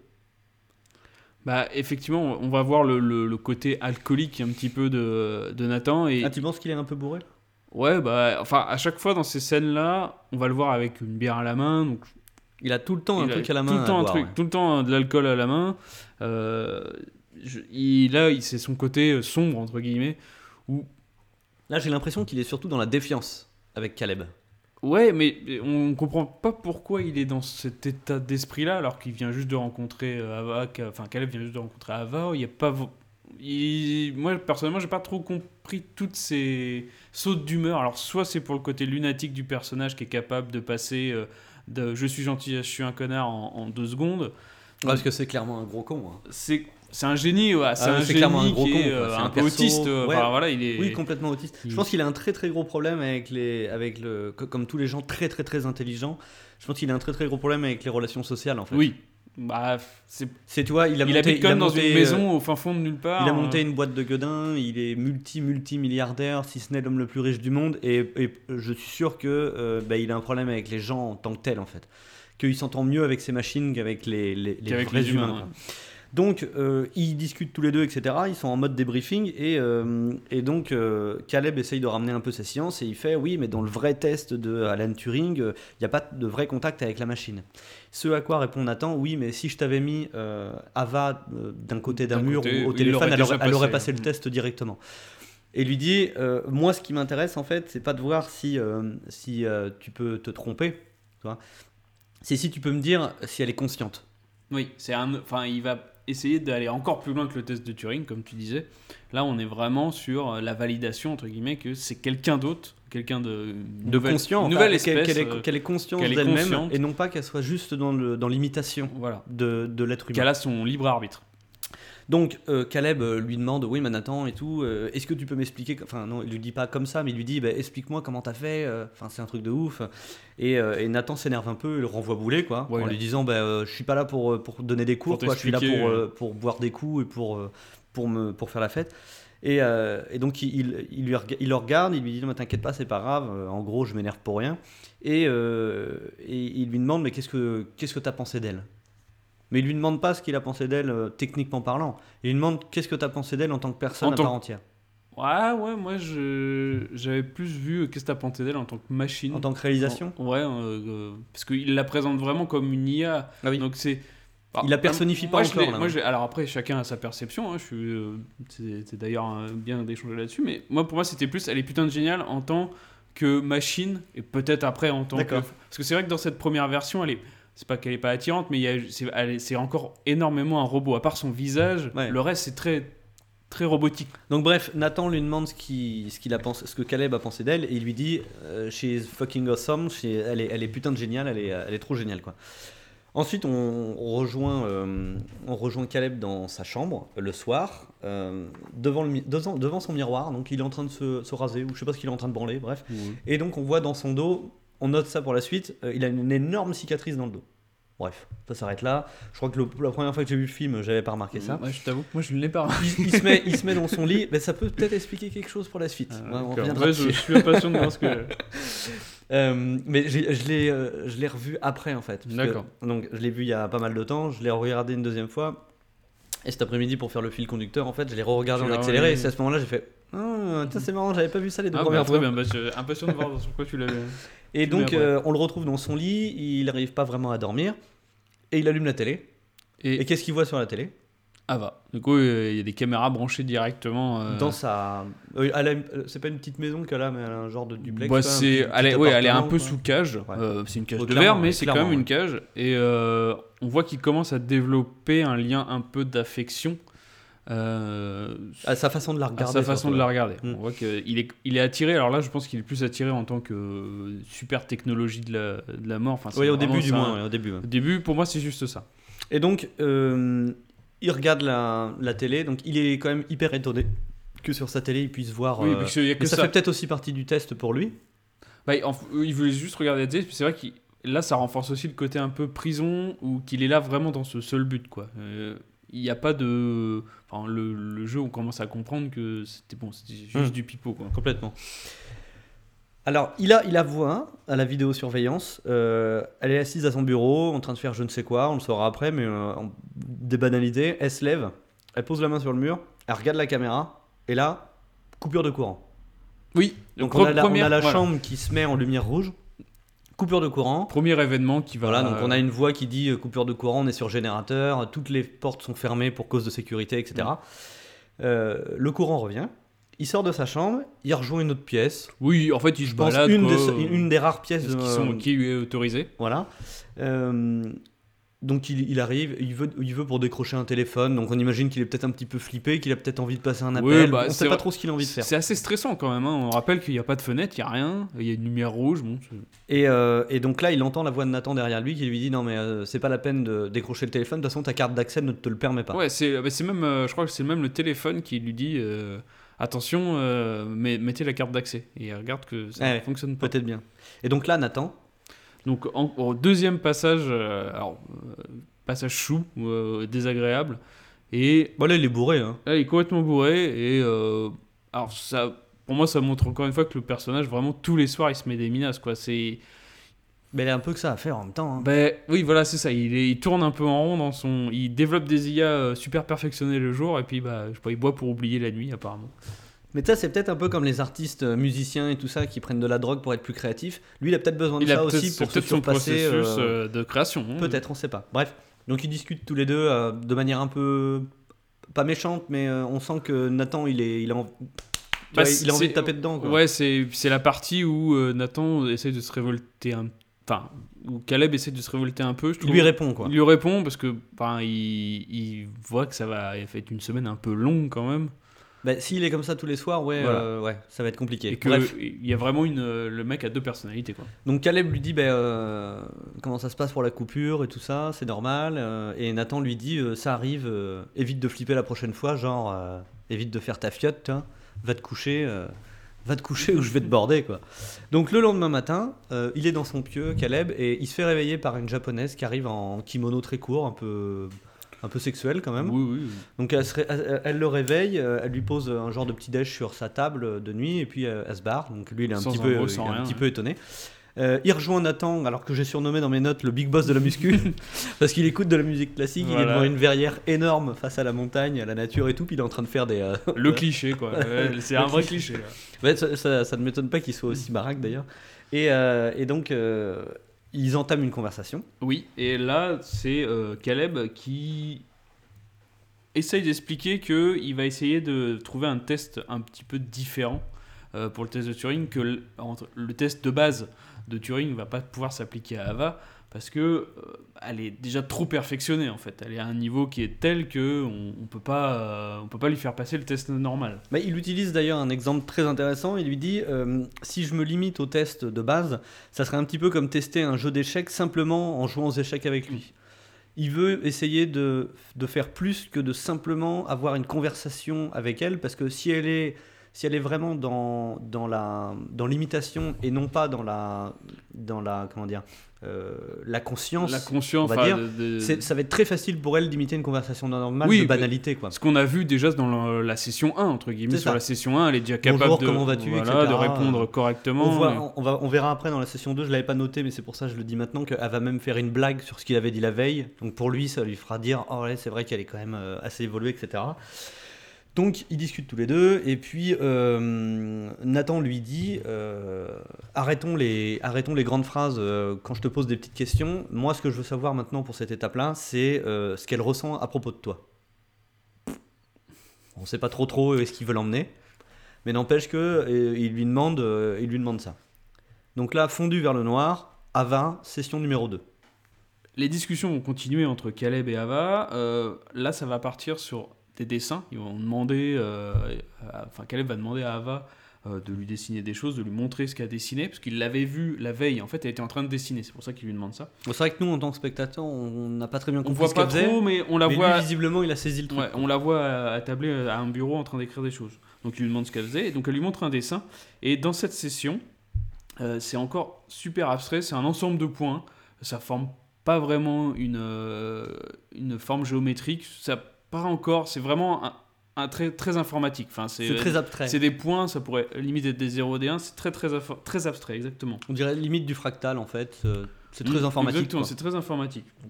Elle est encore dans un mode, euh, un processus très informatique. Donc la conversation se poursuit et en fait Ava va demander euh, à ce que Caleb se dévoile un peu parce que il y a que lui qui lui pose des questions. Elle a envie que Ça la frustre ça que la le- frustre. la conversation soit unilatérale, en et fait. donc Caleb lui, lui dit pour faire avancer la, la discussion et le test, euh, est-ce que tu as des questions à te poser sur moi? Donc elle lui demande comment, euh, d'où il vient, qu'est-ce qu'il fait. Donc il travaille chez Blue Book. Donc c'est là où on apprend. Alors, on apprend que Blue Book, c'est donc la boîte voilà. pour laquelle il bosse. C'est Google, ça ressemble un peu en plus dans l'étymologie. Oh bah clairement, de toute façon, il, euh, il lui C'est dit 98% des Voilà, recherches mondiales. ou Blue Book. Blue Book, c'est euh, le, le moteur de recherche le plus utilisé au monde, qui traite plus de 97% des Ouais, requêtes, des requêtes. etc. Donc, Donc, Exactement c'est comme Google, Google. quoi, voilà. Et donc euh, Nathan est le PDG de cette société qui l'a inventé à 13 ans. On, on- ça continue et on va arriver sur les premières traces de compassion où en fait Caleb va expliquer que lui, il c'est un peu quelqu'un qui est tout seul parce que euh, il a perdu ses parents euh, à l'âge de 15, 15, 16 ans je crois dans un accident de voiture et donc que depuis ce temps-là, il est tout seul Et qu'il s'est mis à la programmation pendant sa pendant convalescence. sa convalescence. Voilà. Et on va commencer à voir les premières traces de compassion entre les deux Bah, personnages. tu vois sur son faciès à Ava quand elle apprend que ses parents sont morts, etc. Donc une histoire un peu triste, quoi. Mhm. Que euh, elle- on a l'impression qu'elle exprime des émotions. Elle a l'air triste. Elle lui dit je suis désolé pour toi, etc. Ouais. Elle a l'air vraiment triste. Donc là, lui, je pense que ça le met un petit peu euh, dans en la confiance, situation. en confiance, Confiance. déjà. Et puis il doit se dire aussi, vu que c'est la première fois. euh, est-ce qu'elle est dans l'imitation ou est-ce que c'est réel comme sentiment Est-ce que ça a été programmé pour, euh, entre guillemets, euh, euh, répondre à, à ce type de... C'est ça. Et donc là, en fait, ils, après, ils, ils- ils essayent juste de, ils essayent juste de, elle essaye de l'emmener en fait sur le terrain de Nathan, de parler de Nathan, vu Mhm. que c'est son patron. Et euh, lui, il lui dit qu'il considère Nathan comme le Mozart des codeurs parce que bah, c'est son, son maître programmeur quoi en fait. Oui, bah, on a appris qu'il avait clodé Blue Book à 13 ans. c'est ça. Donc ça, ça voilà. Et donc là, qu'est-ce qui se passe? Et donc là, c'est le, le premier euh, incident majeur euh, qui, qui donne du sel au film. Donc ça va être une coupure de courant, donc rouge, lumière rouge, les- musique un peu hum, stressante, et euh, Ava lui dit euh, Tu ne dois pas faire confiance à Nathan, il n'est pas ton ami. Donc ça, ça y est. Donc ça- il est un peu sur le cul. Et puis nous, ça nous met aussi un peu sur le cul. On a, enfin voilà, on, Bah, c'est le premier retournement en fait parce que jusque là, il s'était bon, il s'était pas passé grand, chose d'extraordinaire. On savait ce qui allait se passer. Voilà, on savait que c'était un peu. Mais à la limite, ça aurait pu être un test de Turing sur une semaine avec euh, un film euh, très scientifique dans le déroulé. Vraiment euh, basé que sur le test. que sur le test. Alors là, on va, ça donne du sel et ça, le film part là, dans on une, a, une petite coupure, on a une coupure de courant, toute la pièce devient rouge, exactement comme la première coupure qu'il y a eu. On, on a un plan sur une caméra de sécurité qui, qui se, qui se désactive, qui se met la tête qui- en bas, qui qui montre bien aux spectateurs. Et donc là, on a, euh, on a Ava qui regarde Caleb et qui lui dit euh, Tu dois pas faire confiance à Nathan, c'est pas ton ami, etc. Donc lui, il est sur le cul, le courant revient, et Ava fait comme si de rien n'était, se remet à lui parler, etc. Fin de session. Ensuite, on les retrouve euh, donc tous les deux en train de manger. Euh, on a Kyoko qui se fait engueuler, euh, donc Kyoko, euh, la japonaise, euh, en, en kimono un peu sexy, qui se fait engueuler par Nathan. Donc là, tu sens qu'il est un petit peu encore. voilà, ils, ils vont passer une bonne soirée, quoi. Et, et donc en fait, elle se fait engueuler parce qu'elle renverse un truc et tout. Oui, un truc tout bête quoi. voilà. Ça prend des proportions complètement. truc tout con. Alors, ça, c'est- elle a vraiment le rôle de la boniche. Ah bah c'est oui, oui, oui, une oui, boniche, une boniche. Et euh, en fait, il explique que euh, il a choisi une, une japonaise exprès qui parle pas anglais parce que comme ça au moins, elle pourra pas divulguer d'informations euh, top Sensible. secrètes, sensibles, etc. Donc là, s'enchaîne un petit euh, dialogue entre eux deux. Et Nathan explique euh, que les coupures de courant sont dues à une mauvaise installation et qu'il ne peut pas faire revenir les installateurs parce qu'il y a beaucoup trop de choses sensibles dans la maison, etc. Et euh, donc la conversation se poursuit et il demande à Caleb ce qui s'est passé pendant la coupure de courant. Donc là, moment gênant qui traîne un peu en longueur pendant le film. ouais. Et euh, finalement, Caleb lui répond qu'il Bah, s'est qu'il rien passé. Pour l'instant, il divulgue pas. le- Voilà, donc là, il, il- déjà, il prend parti. En fait, ça, ça oriente la suite du film. Il prend parti pour, euh, Pour pour, Ava. pour Ava, et basta. Ensuite, on retrouve euh, Caleb dans sa chambre et on le voit euh, regarder euh, Ava, Ava, donc c'est vrai. voilà, qu'il- allongée sur, euh, sur, euh, sur son lit ou sur un fauteuil. Donc j'imagine qu'elle peut pas dormir, donc elle est en mode, euh, en mode oui, veille. elle a euh, Et puis elle tourne la tête et elle regarde la caméra comme si elle savait que, que Caleb euh, la regarde. Bref, moment mignon. et qui continue à développer la fascination que Caleb a pour, euh, pour Ava. Ensuite, Donc, on va arriver à un deuxième extrait qui nous avait semblé très intéressant. Donc, c'est la visite du labo euh, de Nathan euh, à Caleb. Et on arrive donc. ça- moi, ça m'a fait penser un peu à Frankenstein. Euh, bon, c'est le- sans doute le, le voulu. Et donc, on voit euh, des bras, on voit euh, le corps, on voit euh, le cerveau. Et les visages. Et c'est vrai que les visages, c'est assez angoissant parce qu'il y, a il y a plusieurs formes de visages. euh, ouais, c'est vrai. Bah, on va écouter l'extrait. Here, we have her mind. Structured gel. I had to get away from circuitry. I needed something that could arrange and rearrange on a molecular level, but keep its form when required. Holding for memories, shifting for thoughts. This is her hardware? Wetware. and the uh, and the software? Well, I'm sure you can guess. Blue Book. Donc, vous venez d'avoir l'explication du pourquoi du comment sur cette IA. Et donc, Blue Book servait bien à quelque chose. Euh, on apprend que c'est grâce à ça qu'il a pu récupérer donc deux choses. Euh, donc, toutes les émotions faciales en branchant les caméras de tous les téléphones. Ah, c'est qu'en fait, Caleb lui demande quand il voit les visages, euh, alors euh, je- ça doit pas être de la vraie peau d'humain, euh, mais euh, en peau synthétique, il lui dit, il lui dit oh là là, ça a l'air très vrai. très et ressemblant. Ava, Ava m'a impressionné sur, sur les émotions, l'expression faciale, Voilà, sur, les, le émotions rendu des émotions. Et donc, ça vient de nous, entre guillemets. Tous les, tous les téléphones sont sur écoute. Et euh, il a pu capturer les différentes émotions de Les conversations, Les et tout conversations ça. Il, a- il dit qu'il a même euh, piraté entre guillemets toutes les webcams du monde pour avoir les expressions les faciales expressions des, faciales des voilà, gens. des gens. Donc là, ça le met un peu sur le cul pour le coup. Caleb. Ah bah c'est. euh, Oh. Mais après, on lui, il- Nathan lui dit que c'est normal et que de toute façon, les marques lui diront rien puisqu'elles font la même chose. Voilà, c'est ça. Alors, est-ce vrai ou pas dans la, la vraie vie? Bon, on imagine que oui. C'est sans doute possible. Et on arrive sur la partie la plus intéressante, c'est le cerveau. Donc, qui ressemble à des espèces de euh, boules de cristal. Et à l'intérieur, en fait, donc Caleb lui demande comment, euh, qu'est-ce qu'il y a à l'intérieur. Et on- Nathan finit par lui dire que c'est euh, l'OS, c'est Blue Book en fait. C'est toutes les recherches des le, gens. le système d'exploitation qu'il a installé à l'intérieur, c'est le moteur de le recherche. moteur de a, recherche. et c'est toutes créé. les recherches des gens. Et en fait, il arrive, grâce à ces recherches, en fait, à orienter, euh, à créer une IA et à, à, à ce que celle-ci euh, puisse euh, réagir en fonction des recherches que les gens ont, ont données en fait. Mais en C'est fait, les recherches des gens qui ont construit ça. Je pense que, euh, encore une fois, pour, pour reparler de transcendance avec Johnny Depp, même si c'est pas un film transcendant, euh, cette partie se, enfin, cette partie recoupe avec euh, avec Ex Machina, parce que je pense que la base de connaissances de, de Ava euh, est faite par le moteur de recherche. Oui, c'est ce qui nous explique. Euh, c'est ce qui nous explique, c'est grâce aux recherches des gens, en fait, il a pu construire un système neuronal. Alors, euh, ça, c'est pas ultra bien expliqué, mais c'est les recherches des gens qui, qui font l'intelligence d'Ava, en fait. C'est ça. C'est le- la- c'est toute la complexité des recherches sur, le- sur son moteur de recherche, sur Blue Book, donc, qui fait que son intelligence artificielle est intelligente euh, en tant que telle, en tant que, en tant que personne à part entière. Et donc, on passe à la, la session 3. Donc, on va commencer par un nouveau dessin. Donc, après euh, la session 2, donc, on vous avait dit, le, le dessin était très graphique, qui ressemblait pas à grand chose. Et là, on arrive à. Bah, Caleb lui a dit d'ailleurs, ça t'intéresserait pas de faire quelque chose de plus de, abstrait. de plus abstrait. Et on arrive du coup à un dessin qui est beaucoup plus concret. Donc on voit que le robot apprend. Euh, il- euh, elle a vraiment euh, réagi à ce que dit Caleb aux sessions et elle essaye de l'amadouer, enfin de l'amadouer, peut-être pas de l'amadouer, mais au moins de lui Bah, on plaire sait- en lui faisant pas, des on sait pas si, euh, on sait pas si dans sa tête elle veut l'amadouer ou si elle veut le séduire. On sait, on sait pas pour le Ouais, moment. ou juste lui faire plaisir Oui, pour voilà. euh, En interagir. tout cas, elle tient compte de ce qu'il lui a dit. Et euh, du coup, euh, encore une phase d'explication. Caleb lui demande qu'est-ce que tu ferais si tu pouvais sortir, parce qu'elle n'est jamais sortie. Et donc, elle, a dit qu'elle aimerait bien voir les gens apprendre, se développer. Et elle a une surprise, du coup, avec ça. Euh, donc, à, à part quelques minutes euh, derrière, et elle revient habillée. Et c'est dans cette session qu'elle commence à être vêtue, c'est-à-dire que Elle on la- commence à, à- à s'humaniser, on va à dire. s'humaniser. Et c'est là où c'est très bien rendu dans le film. Donc, première session, deuxième session, elle est totalement robotique. Et là, elle commence à avoir des cheveux et elle est habillée avec une robe. Donc, ça ne fait plus, ça fait plus robot du tout. Euh, ça vient vraiment fait, quelqu'un d'humain. dès le début de la session, on sent que euh, ils se rapprochent un petit peu tous les deux. Enfin, ils se rapprochent. Ça Oui, commence à devenir un peu moins voilà, tendu et un peu moins banal. Voilà, ça devient Et, très euh, explicite. Et donc oui, en fait, elle, elle lui dit à un moment donné, euh, j'ai quelque chose à te montrer, ferme les yeux, etc. Donc elle part pendant pas mal de temps, Mm. on la voit mettre une robe, une perruque, etc. Et euh, donc elle est un peu fagotée comme un sac d'ailleurs.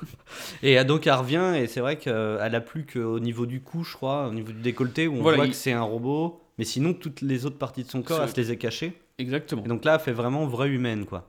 Donc c'est la première fois que même lui, il est un peu surpris parce qu'il fait ah ouais putain d'accord Bah, avant, encore, avant il y avait le encore plus visage, mais là, il y avait vraiment tout. Ça Là, va être encore plus tout. pour, en- compliqué pour moi d'être euh, d'être euh, subjectif entre guillemets et de euh, tu vois de pas tenir compte de, de mes sentiments de mes enfin Ouais, surtout qu'à la fin, on va le voir à la fin de l'enregistrement, elle va insister sur ses sentiments. Euh, là, ça va vraiment être euh, du rentre dedans entre guillemets. Euh, bah, ça va être en mode séduction viens- comme voilà, avec là, on- un homme et une femme on normalement vraiment quoi. en mode séduction avec est-ce que tu viendrais avec moi à un rendez-vous galant? Est-ce que tu sortirais avec moi? Donc là, vraiment, il y a vraiment le rapprochement se fait. Là, on est à la. il y a, donc il y a six sessions. Enfin, il y a six jours dans la semaine. Mhm. On est à la moitié et il se rapproche très fortement. Et donc la session se termine. euh, Ava demande à Caleb est-ce que tu penses à moi quand on n'est pas ensemble? Donc là c'est marrant parce qu'on l'a vu les pieds sur l'écran, Mhm. euh, etc. Donc euh, Soit se doute, soit c'est- un jeu. On ne sait pas trop encore. c'est ce peut-être pour déclencher quelque chose, Oui. mais euh, enfin en tout cas c'est Bah, intéressant. c'est de la séduction pure. Donc fin de session, et là euh, on enchaîne directement avec Caleb dans sa chambre et on le voit la regarder se changer, donc enlever ses vêtements. Donc il n'y a rien de sexuel pour le coup non, parce parce qu'elle est, encore elle est- très robotique euh, sous elle est très jolie de visage, mais elle a, elle a strictement rien de sexuel, on va dire. Elle n'est pas sexuée encore. Non, Enfin, elle est encore euh, totalement robotique. Elle C'est a ça. pas de peau autre que sur les cheveux et la tête. Euh, et donc ensuite, on, on atterrit, euh, on atterrit dans le salon. Donc encore un débriefing entre Caleb et Nathan. Et euh, donc là, pour le coup, on va écouter un petit extrait. I got a question. Okay. Why did you give her sexuality? An AI doesn't need a gender. She could have been a gray box. Hmm, Actually, I don't think that's true. Can you give an example of consciousness at any level, human or animal, that exists without a sexual dimension? They have sexuality as an evolutionary reproductive need. What imperative does a gray box have to interact with another gray box? Can consciousness exist without interaction? Anyway, sexuality is fun, man. If you're gonna exist, why not enjoy it? What, you, you want to remove the chance of her falling in love and fucking? And in answer to your real question, you bet she can fuck. What? In between her legs, there's an opening with a concentration of sensors. You engage him in the right way, creates a pleasure response.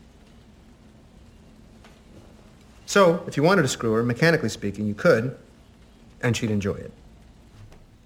On a une discussion entre Nathan et Caleb. Et euh, ça monte un petit peu en chantilly parce que euh, Caleb euh, met sur le tapis euh, comme sujet de conversation, euh, directement comme question à, Nathan, pourquoi est-ce que tu as décidé de sexuer Ava en fait, enfin de, lui donner un sexe et surtout de lui donner une sexualité parce qu'il se rend compte Caleb qu'elle est vachement dans la séduction, qu'elle a envie de plaire, etc. Et euh, Nathan avec toute sa classe va lui expliquer que le robot est sexué à proprement parler, c'est-à-dire qu'elle peut ressentir du plaisir Oui, c'est lui dit- moment un il peu lui dit d'ailleurs que, en gros, si tu as envie de te la taper, tu peux parce que tu pourrais la faire jouir. Elle a, elle a tout ce qu'il faut, elle a- capteurs, elle a tout ce qu'il faut pour quoi. Donc c'est un peu glauque. Et, euh, et donc il, il lui demande ben, pourquoi est-ce que pourquoi est-ce que tu l'as rendue attirante, pourquoi est-ce que tu lui as tu lui as donné le, le sexe féminin, du moins d'apparence? Et donc ça monte un peu en chantilly parce que Nathan lui dit mais euh, pourquoi pas? Pourquoi est-ce que je lui aurais pas donné? Euh, T'aurais préféré une boîte grise? Ouais. Il lui dit t'aurais préféré une boîte grise. Et donc là tu dis bah oui effectivement c'est vrai que le relationnel aurait été complètement différent juste avec un simple Pas ordinateur beaucoup ou une plus Google difficile. Box ou, euh, tu vois. Parler avec un Terminator, ça doit pas être beaucoup moins évident. Voilà, puis c'est peut-être un peu plus intimidant, quoi. Sarah Connor. et donc, euh, voilà, ça, ça monte en chantilly. Et puis Nathan, en gros, lui dit Ouais, putain, tu commences à me casser les couilles, euh, tu me fais chier, viens avec moi, quoi. Donc, il l'emmène. Et euh, il l'emmène dans la pièce où euh, ils se sont vus euh, la première nuit où il y a eu le- une, une panne. Et euh, Nathan le- l'emmène devant un énorme tableau, un, un tableau de l'artiste Jackson Pollock. C'est un, un- vrai artiste. Oui. C'est un mec qui fait de la peinture mais qui n'a jamais su peindre. Et donc là, il y a, une, je pense, une métaphore où il y a, il y a un message du réalisateur, très certainement là, là derrière. C'est un tableau qui ressemble à rien, en fait. C'est un tableau qui est fait à base de giclure de pinceau, tu vois. C'est ça. Il- en fait, il laisse le- sa main, il l'explique d'ailleurs très bien, Nathan, il laisse sa main pendre et la, la peinture gicle sur, euh, sur la toile. Et il va prendre différentes couleurs, différents types de textures, et la toile se fait mécaniquement, plus que euh, par une inspiration. Ouais. Et en fait, euh, dans le- enfin là, ça aurait mérité de passer un extrait puis d'expliquer, mais on peut pas, on, on peut pas passer tout le film parce que je pense que tout le film mériterait d'avoir un extrait Oui. et d'être expliqué, mais on peut pas tout faire. Et là, euh, donc il est devant un tableau qui est assez gigantesque, qui est très beau d'ailleurs, que je trouve. Oui. Et donc il lui explique cette histoire-là, que c'est un artiste qui ne savait pas peindre, mais qui a décidé quand même de devenir peintre. Et euh, il lui dit, au bout d'un moment, euh, il ne s'agit pas d'automatisme, mais plutôt de trouver une activité qui ne serait pas automatique, comme peindre, parler, baiser, tomber amoureux. Et il lui dit, Ava ne joue pas avec toi, elle n'a pas été programmée pour jouer. Donc en fait, il lui explique que, exactement comme le peintre, Ava, euh, elle n'est pas dans le... euh, elle n'est pas dans le, enfin, elle est pas dans l'automatisme. Elle est un peu contraire. elle d'ailleurs, elle-même. Elle, elle apprend par elle-même, c'est ça. Et, euh, et donc voilà, donc, je, pense qu'on pourrait y passer pas mal de temps. D'ailleurs, si les, les gens ont envie de, de, de- de réagir sur on SoundCloud ou on sur n'a Twitter. pas choisi euh, le film le plus facile à expliquer. hein. non, puis je pense qu'on pourrait y passer vraiment pas mal de temps. Ensuite, on arrive à la session numéro 4. Donc la session numéro 4, elle est, elle est aussi intéressante parce que euh, Caleb va expliquer à Eva une, une, une métaphore, euh, un- comment dire, on va, on va- appeler ça un jeu de pensée qu'il a pratiqué pendant ses études. Il lui dit que Marie est une scientifique experte dans le domaine des couleurs et que Marie vit dans une chambre en noir et blanc. C'est dommage. Elle est née et elle a grandi dans cette chambre. Elle sort dehors euh, et apprend quelque chose sur les couleurs, leur sens, chose manuel, qu'aucun manuel n'aurait pu lui apprendre. Donc en fait, il, il essaye, c'est un peu l'allégorie de la caverne de Platon, quoi. Il explique que, bien placé, hein, n'est-ce pas Je suis impressionné. Sac- Sacrée référence. Donc en fait, il lui explique que donc c'est l'histoire d'une nana qui est une experte en couleurs, qui sait tout des couleurs, les, les longueurs d'onde des couleurs, etc. Elle, elle connaît l'intégralité de la théorie sur le, le domaine des couleurs, mais ça aurait pu être n'importe quel autre domaine. hein. En fait, on s'en fout Ouais, pour l'exemple. C'est pour l'exemple. Et il lui dit que elle, a- elle est née et elle a grandi dans une pièce sans fenêtre, en noir et blanc. Donc elle n'a jamais vu de couleur de sa vie en fait. Jusqu'au jour où on lui permet de sortir de cette boîte-là. Et là, elle se rend compte véridiquement de ce que sont les couleurs, les sentiments qu'elles peuvent faire euh, passer. Euh, là, on a des flashbacks d'Eva qui sont, enfin des flashbacks ou des flash forward, on ne sait pas trop. On a des, f- des flash forward de, de Ava qui est dans le monde extérieur, qui regarde le soleil et qui doit sentir la chaleur du soleil sur sa peau, etc. Ça, c'est pareil, c'est exactement comme, euh, comme, comme Marie dans sa boîte en noir et blanc. C'est euh, elle est censée, euh, grâce à son OS et son intelligence, savoir ce que fait la, la chaleur du soleil sur Oui. sa peau. Mais elle l'a jamais Mais elle est ressenti. jamais sortie. Elle a jamais le- Donc là, en fait, il fait vraiment une comparaison et une métaphore entre, entre Bah, c'est très actuel pour Marie Ava, en et fait. entre, elle, elle est, euh, elle, elle est- dans, son, dans sa prison depuis son, sa création, elle est jamais sortie. Et donc, en fait, après cet exemple-là, il lui dit ben, c'est la différence entre l'intelligence artificielle et les humains. En fait, l'intelligence artificielle, c'est Marie qui est dans la boîte. C'est-à-dire qu'ils connaissent toute la théorie, toutes les grandes pratiques, vécu, etc. hein. Mais ils n'ont jamais euh, fait de pratique. Et l'être humain qui, lui, est en dehors de la boîte, c'est-à-dire qu'ils ont peut-être un peu moins de théorie, mais ils ont la pratique et ils peuvent ressentir les choses, etc. Donc là, c'est assez, euh, assez intéressant. Et là, Caleb passe, saute, saute le pas et euh, avoue à Ava Qu'il est là pour qu'il l'évaluer. est là pour lui faire le test de Turing, donc euh, bah, essayer de tester, voir si elle est consciente ou pas. Ça la rend très triste. Oui, parce que pour elle, les échanges qu'elle avait, c'était plus pour la dé- sa découverte à elle, mais là, il se rend, elle se rend compte que bon, il est là euh, pour, euh, pour Bah, le pour boulot, tester, entre quoi. guillemets. Voilà, Ouais. pour le boulot. Il, a est, pas il de- est pas, là pour, euh, comment dire, dans l'échange humain comme euh, elle, elle le, elle le pressentait. Quoi.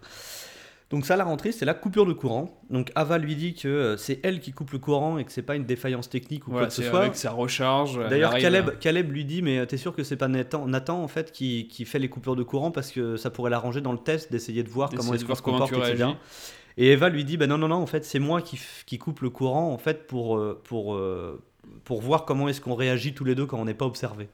Donc la fin de session. On retrouve Caleb et Nathan qui partent en rando, hein, donc euh, sans sac à dos ni rien. euh, Ouais, ils, ils partent en rando, ils escaladent des montagnes et tout, et en fait, on les retrouve tous les deux euh, un petit peu à part. Et Nathan avoue à Caleb qu'il en fait, il n'a pas été choisi de manière aléatoire par la loterie de l'entreprise, etc. Euh, il n'a pas été choisi pour ses compétences et tout. Euh, il a été choisi parce que euh, parce que c'est le meilleur programmeur de la boîte et qu'il avait besoin du meilleur programmeur de la boîte pour effectuer le test de Turing. Donc il lui dit que c'était pas du tout un tirage aléatoire et que c'était juste sur les compétences. On a Caleb euh, qui voit Nathan, enfin Caleb qui est dans sa chambre et qui voit Nathan sur la télé, donc avec le, système de vidéosurveillance dans la chambre d'Ava. Il, la voit, euh, rentrer, il le voit pardon, rentrer dans la chambre d'Ava et, euh, et prendre un dessin à elle qui était posé sur son bureau et le déchirer. Donc là, on sent Ava qui est peut-être un petit peu, un petit peu chafouin, quoi. Et donc il est un petit peu pétard, il s'en va, il sort de sa chambre, il va chercher Nathan, limite prêt à en découdre. Il rentre dans la pièce où il y a le téléphone et le grand tableau, donc le- quasiment l'unique pièce dans laquelle il a le droit d'aller dans le, dans le sous-sol du moins. Et il tombe sur Kyoko, donc la, la japonaise, Mm. qui n'a toujours pas décroché un mot du Non, film d'ailleurs. elle est vraiment très Bah, elle est très discrète. très Ah, ouais, discrète. discrète, Qui apprend sur elle quand elle se fait euh, engueuler en plus, c'est vraiment, euh, euh, c'est vraiment très sympa. Et là, truc bizarre, elle commence à enlever son, son haut, enfin elle commence à, à déboutonner son, son unique Oui, chemisier c'est ça, en fait, oui, hein, oui. parce qu'elle a que ça sur elle. Et euh, donc c'est un peu bizarre, Nathan, euh, enfin Nathan, euh, Caleb commence à la rhabiller, lui dit non non mais t'as pas à faire ça, etc. Il est où, il est où Nathan, blablabla. Donc là Nathan arrive, Complètement bourré. Et donc la, la scène WTF du truc. un peu bizarre. on- on- alors il y a de la musique et il lui dit bah on, on va s'amuser, c'est c'est la fête, c'est déjà la quatrième jour donc ils sont bientôt à la fin de la semaine et du coup s'ensuit une scène où les deux donc Nathan et le Kyoko se mettent à danser donc de façon très symétrique. Bah, ils ont une super choré en plus. Super choré de la mort. super ouais. Et euh, du coup, Nathan est à peu près aussi. euh, Caleb est à peu près aussi. euh, Bah détaché. pas choqué, de- mais ouais. éberlué que nous, en fait. Il comprend pas trop ce qui se passe et pourquoi ils se mettent dans cet état-là tous les deux. Il se dit, putain, les, les soirées de Nathan, ça doit déchirer quoi. Ouais, mais en plus, c'est une scène qui est. euh, Alors, il danse sur un truc très groovy, très disco, tu vois, Oui, années mais 70. Alors, je, je pourrais pas euh, vous dire le, le- le titre de tête, mais c'est un truc euh, assez péchu, quoi, qui donne envie de danser, en fait. Mais je trouve que c'est une scène aussi très sexuelle parce que elle, euh, bon, à la, à la Ah, limite, vu à la limite les, les, les seins qui sortent de son chemisier et tout, elle est, elle est à moitié à poil en train de danser, tu vois. Elle est en culotte et tout.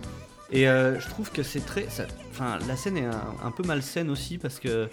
Tu dis, mais what the fuck, quoi, ça sort d'où ce truc c'est ça. Pourquoi ils sont en train de danser avec des lumières c'est disco peut-être pas tout, le terme, mais c'est vrai que c'est très. euh, c'est c'est surprenant. on- Bah, t'as l'impression de sortir un peu du film, de faire.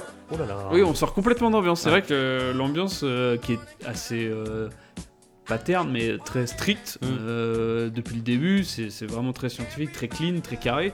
Là, ça part complètement à, à l'opposé de ce qui était proposé jusqu'à présent.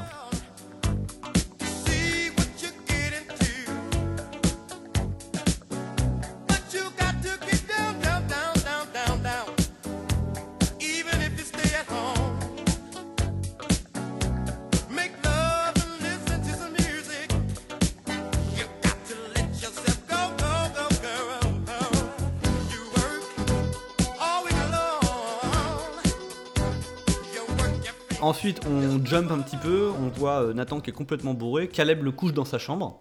Donc c'est la première fois qu'il rentre dans sa chambre. Ouais. Et il découvre euh, donc euh, tout son système de vidéosurveillance qui est installé sur un bureau avec plusieurs écrans Ouais, et tout il- ça. il- vraiment, il pilote toute la Voilà. maison. Donc là, on a une musique un peu oppressante et tout. Il se rend compte que le mec, il est un petit peu contrôle freak, tu vois, et que Ah, il il- cool. Bah, en fait, il, est, chaud, il, il va, il regarde vraiment tout ce que fait Caleb. Quoi. Le- Mm. la- il est vraiment sous contrôle total. c'est ça. Et euh, on passe à la session numéro 5 avec Ava, donc euh, fondu vers le noir, Ava session 5. Et euh, donc là, ils font des trucs. Bon, c'est pas que la scène est inintéressante, mais euh, Elle, pa- elle passe très vite celle-là. Ouais, ouais, ouais. En fait, a fait un test du mensonge, c'est-à-dire qu'elle le regarde, elle lui pose des questions, et euh, si elle voit qu'il ment par rapport à son faciès, elle lui dit. elle lui détecte. Et donc lui, il lui dit au bout d'un moment, bah, t'es chiante parce qu'à chaque fois que je mens, tu t'en rends compte, etc. Bref. Coupure de courant. Et là, elle lui dit, est-ce que tu veux être avec moi? Mm. Et ça s'arrête là. C'est vrai que cette scène est très, enfin, très rapide, cette bref. session. Elle dure vraiment pas longtemps. C'est clair. Et euh, ensuite, on a une scène à l'extérieur où on voit que euh, Caleb questionne Nathan en fait. Et euh, il lui demande pourquoi est-ce que tu as créé Ava? Il lui dit parce que je le pouvais. On a une discussion sur l'intelligence artificielle en général, en fait, sur l'évolution inévitable de l'espèce humaine vers l'intelligence artificielle. Ouais, bah, tout ce qui est euh, actuel. limite vers hein, le c'est- remplacement de la race humaine Par les robots. par les, les robots, les machines. Il parle même limite d'asservissement à un moment donné, etc. Donc euh, c'est, c'est- cette conversation est assez intéressante et d'ailleurs on va s'y, euh, s'y, hum, on va s'y attarder un petit peu. sur la, scè- enfin, la fin de la scène, en fait, qui, euh, qui montre en fait les différentes. Alors, on apprend que Ava c'est pas la première version. Mm. Et euh, on- Oui, il lui dit en fait que cette version de, de l'intelligence artificielle, donc nom de code Ava en fait, euh, est quand même pas mal du tout et que la prochaine sera vraiment nickel quoi. Donc il lui dit bah ah bon c'est qu'il y en aura une autre Oui, après. Caleb euh. pensait que c'était vraiment la première version, qu'il était en- le pilote de la première version, et non, on apprend que c'est au moins la version 9.7 ou Ouais, il quelque dit chose comme ça. 9.5, donc- 9.6. Et en fait, donc il se rend compte qu'il y en a eu d'autres avant et qu'il y en aura d'autres après. Donc il se demande bah, qu'est-ce qu'elle va devenir? Parce qu'on sait pertinemment qu'il s'y attaché. Oui. Et donc là, on a une discussion entre, euh, entre Caleb et Nathan qui est plutôt intéressante et on va l'écouter. You feel bad for Ava?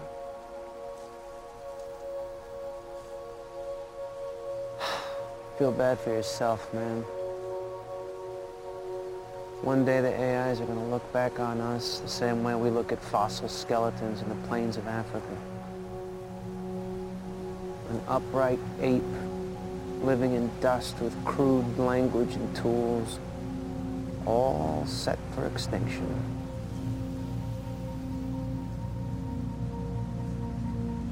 I am become death, the destroyer of worlds. There you go again, Mr. Quotable. There you go again. It's not my quote. It's what Oppenheimer said after he made the atomic, bomb. yeah, I know what it is, dude. Alors, c'est super intéressant, je trouve, parce que euh, on a pendant cette conversation, on a Nathan qui dit à, à Caleb que euh, c'est inéluctable. Un jour, les êtres euh, dotés. Alors, il lui dit, euh, on je l'ai vu en anglais, donc la traduction est peut-être approximative, mais en gros, l'idée c'est ça. Nathan dit à Caleb qu'un jour, les êtres dotés d'intelligence artificielle nous regarderont et se diront que on ressemble aux fossiles que l'on trouvait à l'époque en Afrique. C'est toujours la théorie de l'évolution euh, Et par donc, les en fait, machines. il place, pour lui, Nathan place vraiment la machine comme étant euh, le prochain stade. Voilà, que c'est c'est- ça ou, l'extinction de l'espèce humaine, en fait, pour lui, c'est un petit peu ça, quoi. Bah, oui, ça va vraiment nous remplacer, quoi. On va devenir euh, les dinosaures pour les pour l'IA. Et c'est vrai que quand on voit Ava qui, qui évolue de, entre les différentes sessions, c'est quelque chose qui peut sembler plausible, effectivement. C'est ça. Et donc, on retrouve Caleb dans son rôle euh, de, de, de citation. hein. Il arrête pas de faire des citations depuis le début. Là, là on arrive à la troisième. Et en fait, il lui dit. euh, Enfin, il termine la conversation en disant Je suis devenu la mort, destructeur de monde.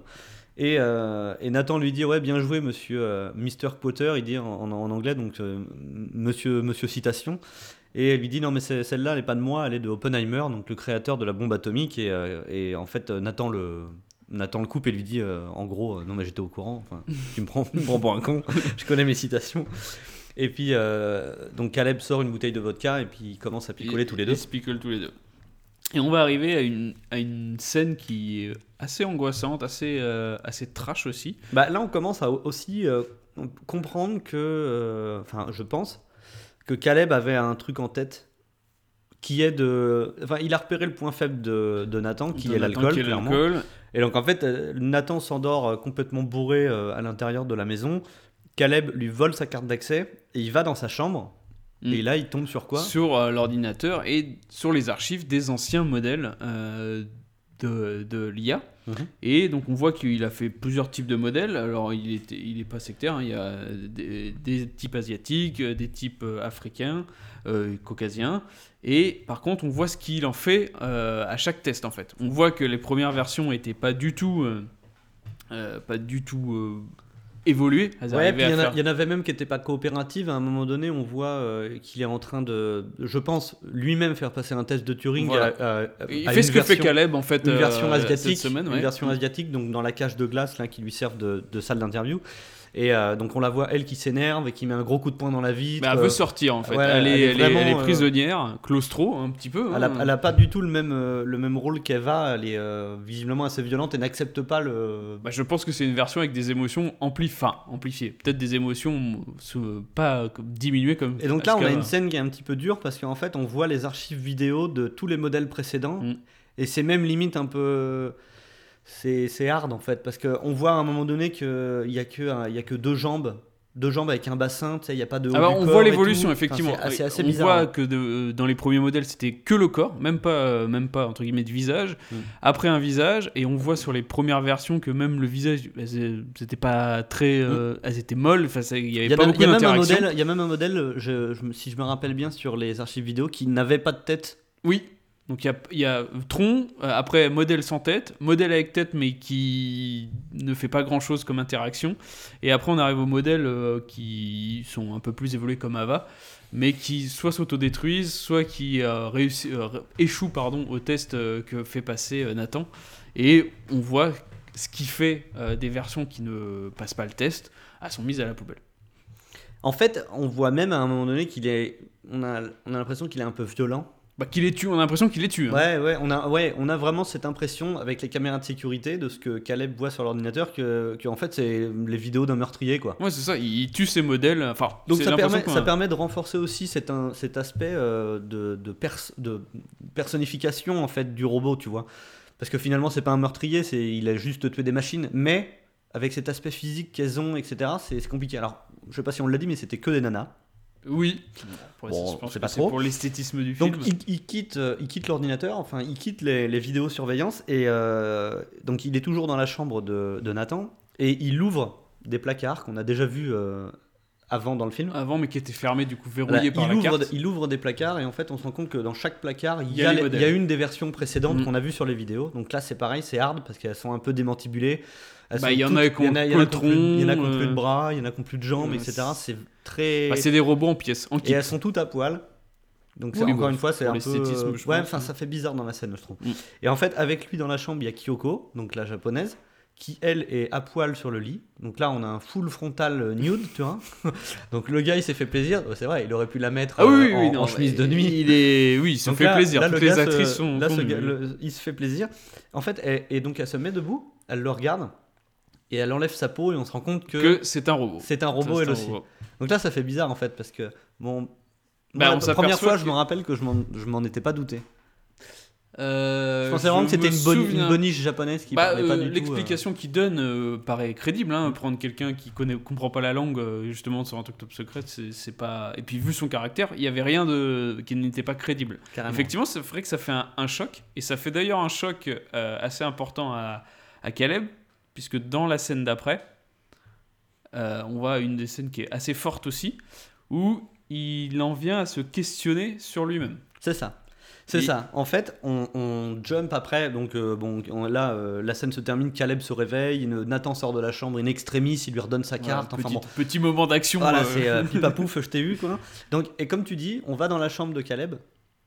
Et là, il est pas bien le bonhomme. Il est pas bien. Il commence à se questionner. Il est en train de se dire est-ce que je ne suis pas moi-même un robot? Est-ce que je ne suis pas une intelligence artificielle qui essaye de faire passer un test à une autre intelligence Mais artificielle c'est très intéressant cette scène-là parce que moi, ça en revient à, à ce que je disais au début avec sa cicatrice dans le dos, Mhm. où on se demande. Ah, c'est sur cette partie. Voilà, c'est quand il a commencé à s'ouvrir, parce que le bonhomme il prend une lame de rasoir, il, il s'entaille le bras, Oui, en mode euh, euh, vénère. Vénère, hein, il va juste, il va jusqu'à l'os quasiment. Et donc il défonce le miroir en tapant dedans. euh, il, est, il remet en question sa propre humanité. Ouais, c'est très intéressant, j'avais pas pensé comme ça la, la cicatrice dans le dos. Mais moi, jusqu'à la fin, je me suis demandé en fait si c'était pas, C'était pas un robot. Si c'était pas un robot. Donc visiblement, c'en est pas un parce que sinon, il aurait vu quelque chose en se coupant.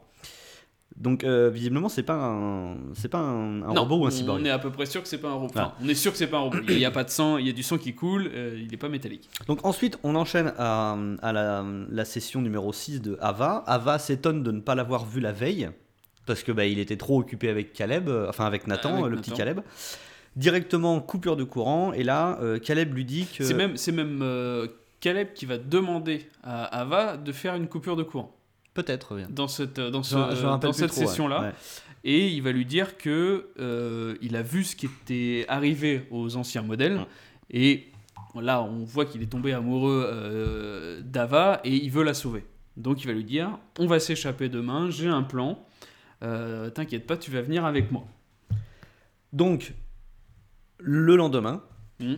On va Donc, arriver sur la dernière on se rend compte que c'est le dernier jour de Caleb. Et on a une discussion qui est, je trouve, excellente. Ouais. Mais vraiment, on l'a pas mis en extrait parce que Non. sinon ça fera trop d'extraits. Je, le glisserai peut-être en, Comme ça. en post-production après, euh, comme ça, on n'en parle pas. On a une discussion dans la cuisine entre Nathan et Caleb, donc le lendemain matin. Euh, clairement, Nathan est encore en gueule de bois. Oui, Comme tous bah, les il- matins, en fait, il est en gueule de bah, bois. La veille, hein, pour resituer, c'était là où il a réussi à se faire piquer sa clé. Donc Voilà. il était vraiment pas bien. C'est ça. Et euh, Nathan, euh, en fait, demande à Caleb si Ava a passé le test. Donc, bon, ils se disent d'autres choses avant, mais le Il- plus voilà, on est à la fin de la semaine et il, faut, il attend son résultat entre guillemets. Donc il lui dit est-ce que Ava a passé le test? Caleb répond oui.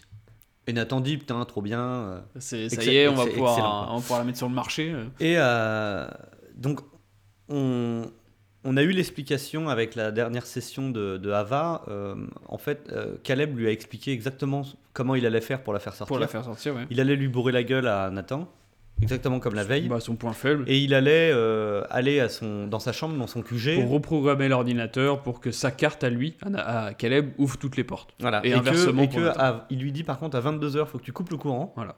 Pour que moi je puisse reprogrammer toutes les portes et qu'on s'échappe tous les deux et que lui reste bloqué ici. Mm. En gros. Exactement. Et donc là, Caleb euh, essaye de mettre son plan euh, à exécution. à exécution commencé à le et saouler. tente de faire boire Nathan. Lui dit bah écoute, c'est la fin de la semaine, on fait ça. Donc il sort une bouteille de je sais pas quoi et il lui dit euh, vas-y on trinque quoi. Et Donc là, Nathan lui dit euh, Oh non, non, vas-y. Moi, je si suis en tu- détox. Si tu veux boire, il le, dit, il le dit d'une manière mais magique quoi.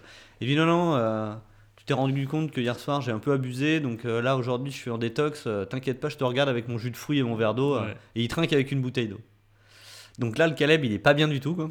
Et il comprend pas. Enfin, et Non, non, il se dit qu'il est baisé quoi. Ouais, il se dit qu'il est baisé, mais même c'est, ça commence à devenir suspect parce que toute la semaine on l'a vu se bourrer et là d'un coup on se dit c'est. Comment, comment il a, il a su entre guillemets. Et en fait, Nathan rebondit sur le fait que Caleb lui ait dit qu'elle avait passé le test. Et lui dit, euh, il, il lui dit un truc intéressant. Il lui dit, mais euh, t'es sûr qu'on a dépassé le stade du jeu d'échecs dont on parlait la dernière fois? Donc là, Caleb euh, comprend pas trop. Puis il lui dit, bah, euh, comment tu sais qu'elle fait pas semblant? Et euh, donc il lui dit, bah, euh, pourquoi est-ce qu'elle le ferait? Et Nathan lui dit, bah, je sais pas, peut-être pour trouver quelqu'un pour sortir d'ici. Donc là on se dit ben Grosse pression. grosse pression. Alors, en plus euh, la musique. euh, euh, Ouais, la, la musique devient arrive à mettre bien mal à l'aise dans les bons moments. ouais. Donc là, Caleb est très très mal à l'aise. Et Nathan lui, explique en fait qu'il s'inquiète pour lui parce qu'il l'a vu hier soir en vidéosurveillance s'ouvrir le bras devant, devant Ouais, le miroir et, et péter un peu un plomb. Et lui dit, bah, d'une manière très cool, il dit, bah, vieux, euh, enfin, je m'en fais pour toi et tout. euh. C'est vrai que Tu le, pas- le côté. euh, je, suis un, je suis un mec cool, je vais, j'ai envie de prendre soin de toi quoi. Ouais, non mais enfin c'est ouais, encore une fois très passif-agressif parce que il, limite il le menace deux minutes avant en lui disant bah t'es sûr que t'as fini ton test? Je comprends pas genre il veut lui faire à l'envers et puis après il lui fait euh, non mais attends je m'inquiète pour toi euh, pourquoi tu t'es ouvert le bras Donc, on a vraiment l'impression que il est, euh, il est au courant de tout ce qui peut se passer dans la tête de Caleb et tout Voilà. mais qu'il fait le mec on on moi j'étais persuadé qu'il avait un plan lui aussi mais que Mais c'est ça. Ouais, en fait, on, on- se dit, pas ce qu'il avait. Caleb a un plan, mais Nathan a un plan aussi. Et quel- lequel c'est pour Nathan Parce que pour Caleb, on a compris qu'il voulait juste s'échapper avec Ava. Mais lui, qu'est-ce qu'il cherche à prouver? Qu'est-ce qu'il cherche à montrer? Donc en fait, après cette scène-là, donc la scène de la cuisine où ils parlent tous les deux, on a une scène qui est, euh, je trouve, très sympathique, mais bon, on va pas en parler trois heures parce que ça sert à rien, mais en fait, on a Ava, Ava qui est dans sa chambre, et on a une porte qui s'ouvre, donc la porte de la discussion euh, par laquelle rentre euh, Caleb pour faire ses interviews, et en fait, c'est Kyoko qui est, qui est à sa place. Ah oui. Donc on a une rencontre entre Ava et Kyoko. Entre les deux robots. Et on se rend compte finalement que ces deux robots-là ne s'étaient jamais rencontrés parce que Ava la regarde et lui dit Qui es-tu? Oui. Voilà. Ça- mais ça dure 15 secondes, hein, basta. Ensuite, on retrouve le soir donc Nathan et Caleb. Et euh, Nathan fait voir euh, une vidéo à, à Caleb qui est la vidéo que, euh, que- qui avait fait péter un plomb en fait à 6. Caleb. Ouais, la session 6, ouais. où Nathan déchire en fait le dessin de, de Ava, mais il lui fait voir avec le son. Oui. Donc on entend ce qu'il dit et tout ça. Donc Bref, là, on voit que c'est une machination. Ouais, c'est un petit peu une manipulation. Ah, c'est complètement une manipulation. là, Et en fait, Nathan dit à Caleb que il, pendant, pendant ce, ce moment-là, il a installé une caméra vidéo alimentée sur batterie. Donc, C'est-à-dire qu'il continue de filmer même quand il y a des coupures de courant. coupure de courant. Parce qu'il se doute de quelque chose. Voilà. Et, euh, et donc en fait, il, voilà, il, il lui dit que, bah, enfin, il lui dit, il lui fait voir la vidéo de cette caméra qui a enregistré la dernière discussion entre Ava et Caleb quand ils expliquent qu'ils vont s'échapper, etc. Donc, Donc là, on va bah, arriver sur, le, sur Caleb- la dernière partie du Caleb, film. il est pas bien quoi. Mais là, là, ça va très vite après. Bah, c'est, là, c'est l'enchaînement. À partir de, de ce moment-là, euh, on va arriver sur tout le déroulement final. euh, comment ça- qu'est-ce qui, à quoi servait cette semaine et comment ça va se terminer? Et donc là, en fait, on a donc Caleb qui est complètement dépité parce qu'il sait qu'il s'est fait baiser la gueule, mais en Et qui beauté. va, et qui va pas réussir à, à faire ce qu'il avait envie, donc euh, partir avec Ava. C'est ça. Et euh, en fait, Nathan va lui expliquer le vrai test et on écoute ça. You feel stupid, but you really shouldn't because proving an AI is exactly as problematic as you said it would be. What was the real test? You. Ava was a rat in a maze, and I gave her one way out. To escape, she'd have to use self awareness, imagination, manipulation, sexuality, empathy, and she did. Now, if that isn't true AI, what the fuck is? So my only function was to be someone she could use to escape. Yeah. And you didn't select me because I'm good at coding. No. Well, no. I mean, you're okay. You're even pretty good, You but selected me based on my search engine inputs. they showed a good kid. Et donc là, on va arriver sur l'explication finale, qui euh, Donc celle qu'on vient d'entendre en extrait. qu'on vient d'entendre. Et euh, on- c'est assez intéressant parce que depuis le début du film, on, on pensait vraiment que c'était une démarche scientifique et que c'était vraiment Ava le, le- le test. Hmm. En fait, on se rend compte que c'est plutôt Nathan le test. Et en fait, Nathan est un test pour Ava. Euh, elle, euh, ce- le but qu'elle avait dans cette semaine, c'est de, de, de, de s'échapper, en fait, de sortir de la pièce. Et pour ça, elle avait un seul moyen, c'était euh, de le séduire. Enfin, elle avait tous les moyens. Sa technique elle Sa a été technique, la séduction. la mais euh, une autre. Elle, avait juste Caleb euh, comme porte d'entrée pour sortir. Mm. C'était son, son, le point d'accès pour Mm. sa liberté. Et donc, on apprend que euh, tout avait été. Enfin, elle, elle devait, par tous les moyens qu'elle jugeait bon, permettre de s'échapper. Ce qu'elle a réussi à faire, hein, du coup, puisque. Bah, parce qu'elle a échafaudé un plan en fait pour y arriver. Donc, Elle a- pour, pour Nathan, elle a réussi le test. Mais pour lui, par contre, il faut que ça se termine maintenant. Son but à, son Oui. but à lui, c'est pas qu'elle s'échappe. Son but à lui, c'est qu'elle échafaude un plan avec la personne qui est censée lui faire passer un test. Enfin, c'est ce que j'ai compris, moi. Oui, c'est ça. En fait, il, il- c'est Na- Nathan, en fait, il, il, a- il cherche. En fait, Caleb est juste un cobaye. Et c'est lui qui fait passer le test de Turing, pas, pas Caleb. Et euh, il, il veut tester en fait cette version de l'IA. Et là, c'est- quasiment un des derniers tests hein, euh, pour, ces- pour la version de l'IA. Et donc, du coup, elle doit, elle doit s'en sortir.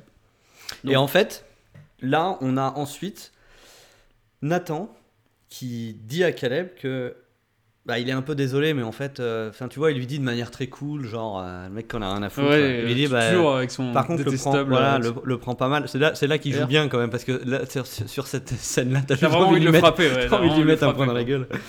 Et donc en fait, Nathan explique à, à Caleb que, bah, en fait, il l'a pas choisi pour ses compétences, mais il l'a choisi pour sa personnalité. Il l'a choisi parce que, bah, il a pas de famille, parce Voilà, qu'il est et là, toutes les explications parce du que- film reviennent. C'est ça. Il est Et, seul. euh, et en, en- en fait, là aussi, c'est marrant parce que Caleb le regarde et lui dit euh, Elle me dit pas que tu as choisi le visage d'Ava euh, suivant mon historique pornographique. Donc Nathan se rapproche et puis lui dit non mais le prends pas mal et tout. Enfin, euh, grâce à toi, euh, j'ai réussi, j'ai réussi, réussi le test. réussi le test. Mm. On a réussi le test. On a fait une bonne équipe et tout quoi. Donc l'autre il se sent totalement manipulé, mais Nathan n'en a strictement rien à branler. Ah non, non, mais c'est un, un, un- un connard égocentrique, entre guillemets. Oui, il oui, est un but de sa personne. ouais. Après, c'est un Il a génie. pas de limite, ça, quoi. ça- ça se voit, mais. Et donc en fait, euh, donc Nathan il demande à Caleb de pas être vexé, tu sais, avec une petite tape dans le dos du style bon bah c'est bon, c'est la semaine est terminée, t'inquiète pas, tu vas rentrer chez toi, tu vas être voilà. complètement démoli moralement. Mais, c'est euh, pas mais tu m'as aidé à avancer et tu Mais seras, tu seras là- partenaire de su- succès plus tard. Coupure de courant. Hmm. Donc euh, Nathan dit à Caleb euh, ah bon bah alors c'est c'est maintenant que ça doit se passer, etc. Parce avec que- son air de style euh, toi je t'ai bien baisé quoi. Voilà, on a oublié quelque chose, c'est que euh, la veille, euh, en regardant les vidéos, Caleb a quand même commencé un programme informatique. En fait il lui explique à ce moment-là. En fait Nathan lui dit euh, ah non c'est en gros c'est dommage que t'aies pas réussi à aller au bout, que tu- Mm. t'aies pas réussi à me bourrer la gueule ce soir quoi. Mm. Et euh, Caleb lui dit bah c'est ce qu'on va voir. Mm. Et donc il lui explique il lui dit bah en fait je l'ai fait hier soir voilà. de Et, reprogrammer toutes les portes et tout ça. et du coup, Ava va pouvoir sortir. Donc là on, on- on jump dans la pièce de Ava Mhm. et donc on la voit ben, on voit sa porte s'ouvrir. S'ouvrir. Donc elle sort, on la voit rencontrer Kyoko euh, en, en vrai, en face à face. Elle se parle à l'oreille d'ailleurs. Oui. on- Donc elle, se rapproche et elle puis se, euh, elle se rapproche. Ava se rapproche de Kyoko et Kyoko pardon et commence à lui parler à l'oreille. Et euh, donc on a Nathan qui fait oh putain. Elle, elle- elle est sortie, tu vois, enfin genre il a réussi. Bah, bah, en fait, en fait, on a l'impression que ouais, dès qu'elle sort, pour lui, c'est un échec. Enfin, il n'avait pas envie qu'elle aille jusqu'au point de sortir. Pour lui, Ah bah, surtout euh, pas. surtout pas. Surtout pas. Et, et il a en fait, donc là, il passe en mode euh, en, en rage et il a envie de la détruire. Ah bah il, il sort dans le couloir, il, a, il la voit avec Kyoko. Il lui dit euh, Ava, dans ta rentre dans ta chambre. quoi, genre comme un gamin, tu vois. Donc là, Ava, euh, elle est pas très contente, toi. Donc elle court sur Nathan. Ils commencent à se bastonner tous les deux. Alors je pensais qu'il lui avait donné une force surhumaine parce que bon, un robot c'est fait pour ça, mais il arrive ouais, à la mais retourner. non, finalement, non. Il a pas. euh, il avait récupéré un, un, un- un bout de métal d'alter. C'était euh, une alter. En fait, voilà. il, bon, il, il veut l'assommer, quoi. Donc Il- en fait, il lui casse le bras. Enfin, Il lui casse le- il défonce, il lui défonce le bras, Oui. il la chope par les, les pieds. Il commence à la tirer pour pouvoir la remettre dans sa chambre. Et donc là, on a Kyoko qui arrive derrière Qui lui arrive. et qui lui plante un, Un couteau. un couteau de cuisine dans le dos.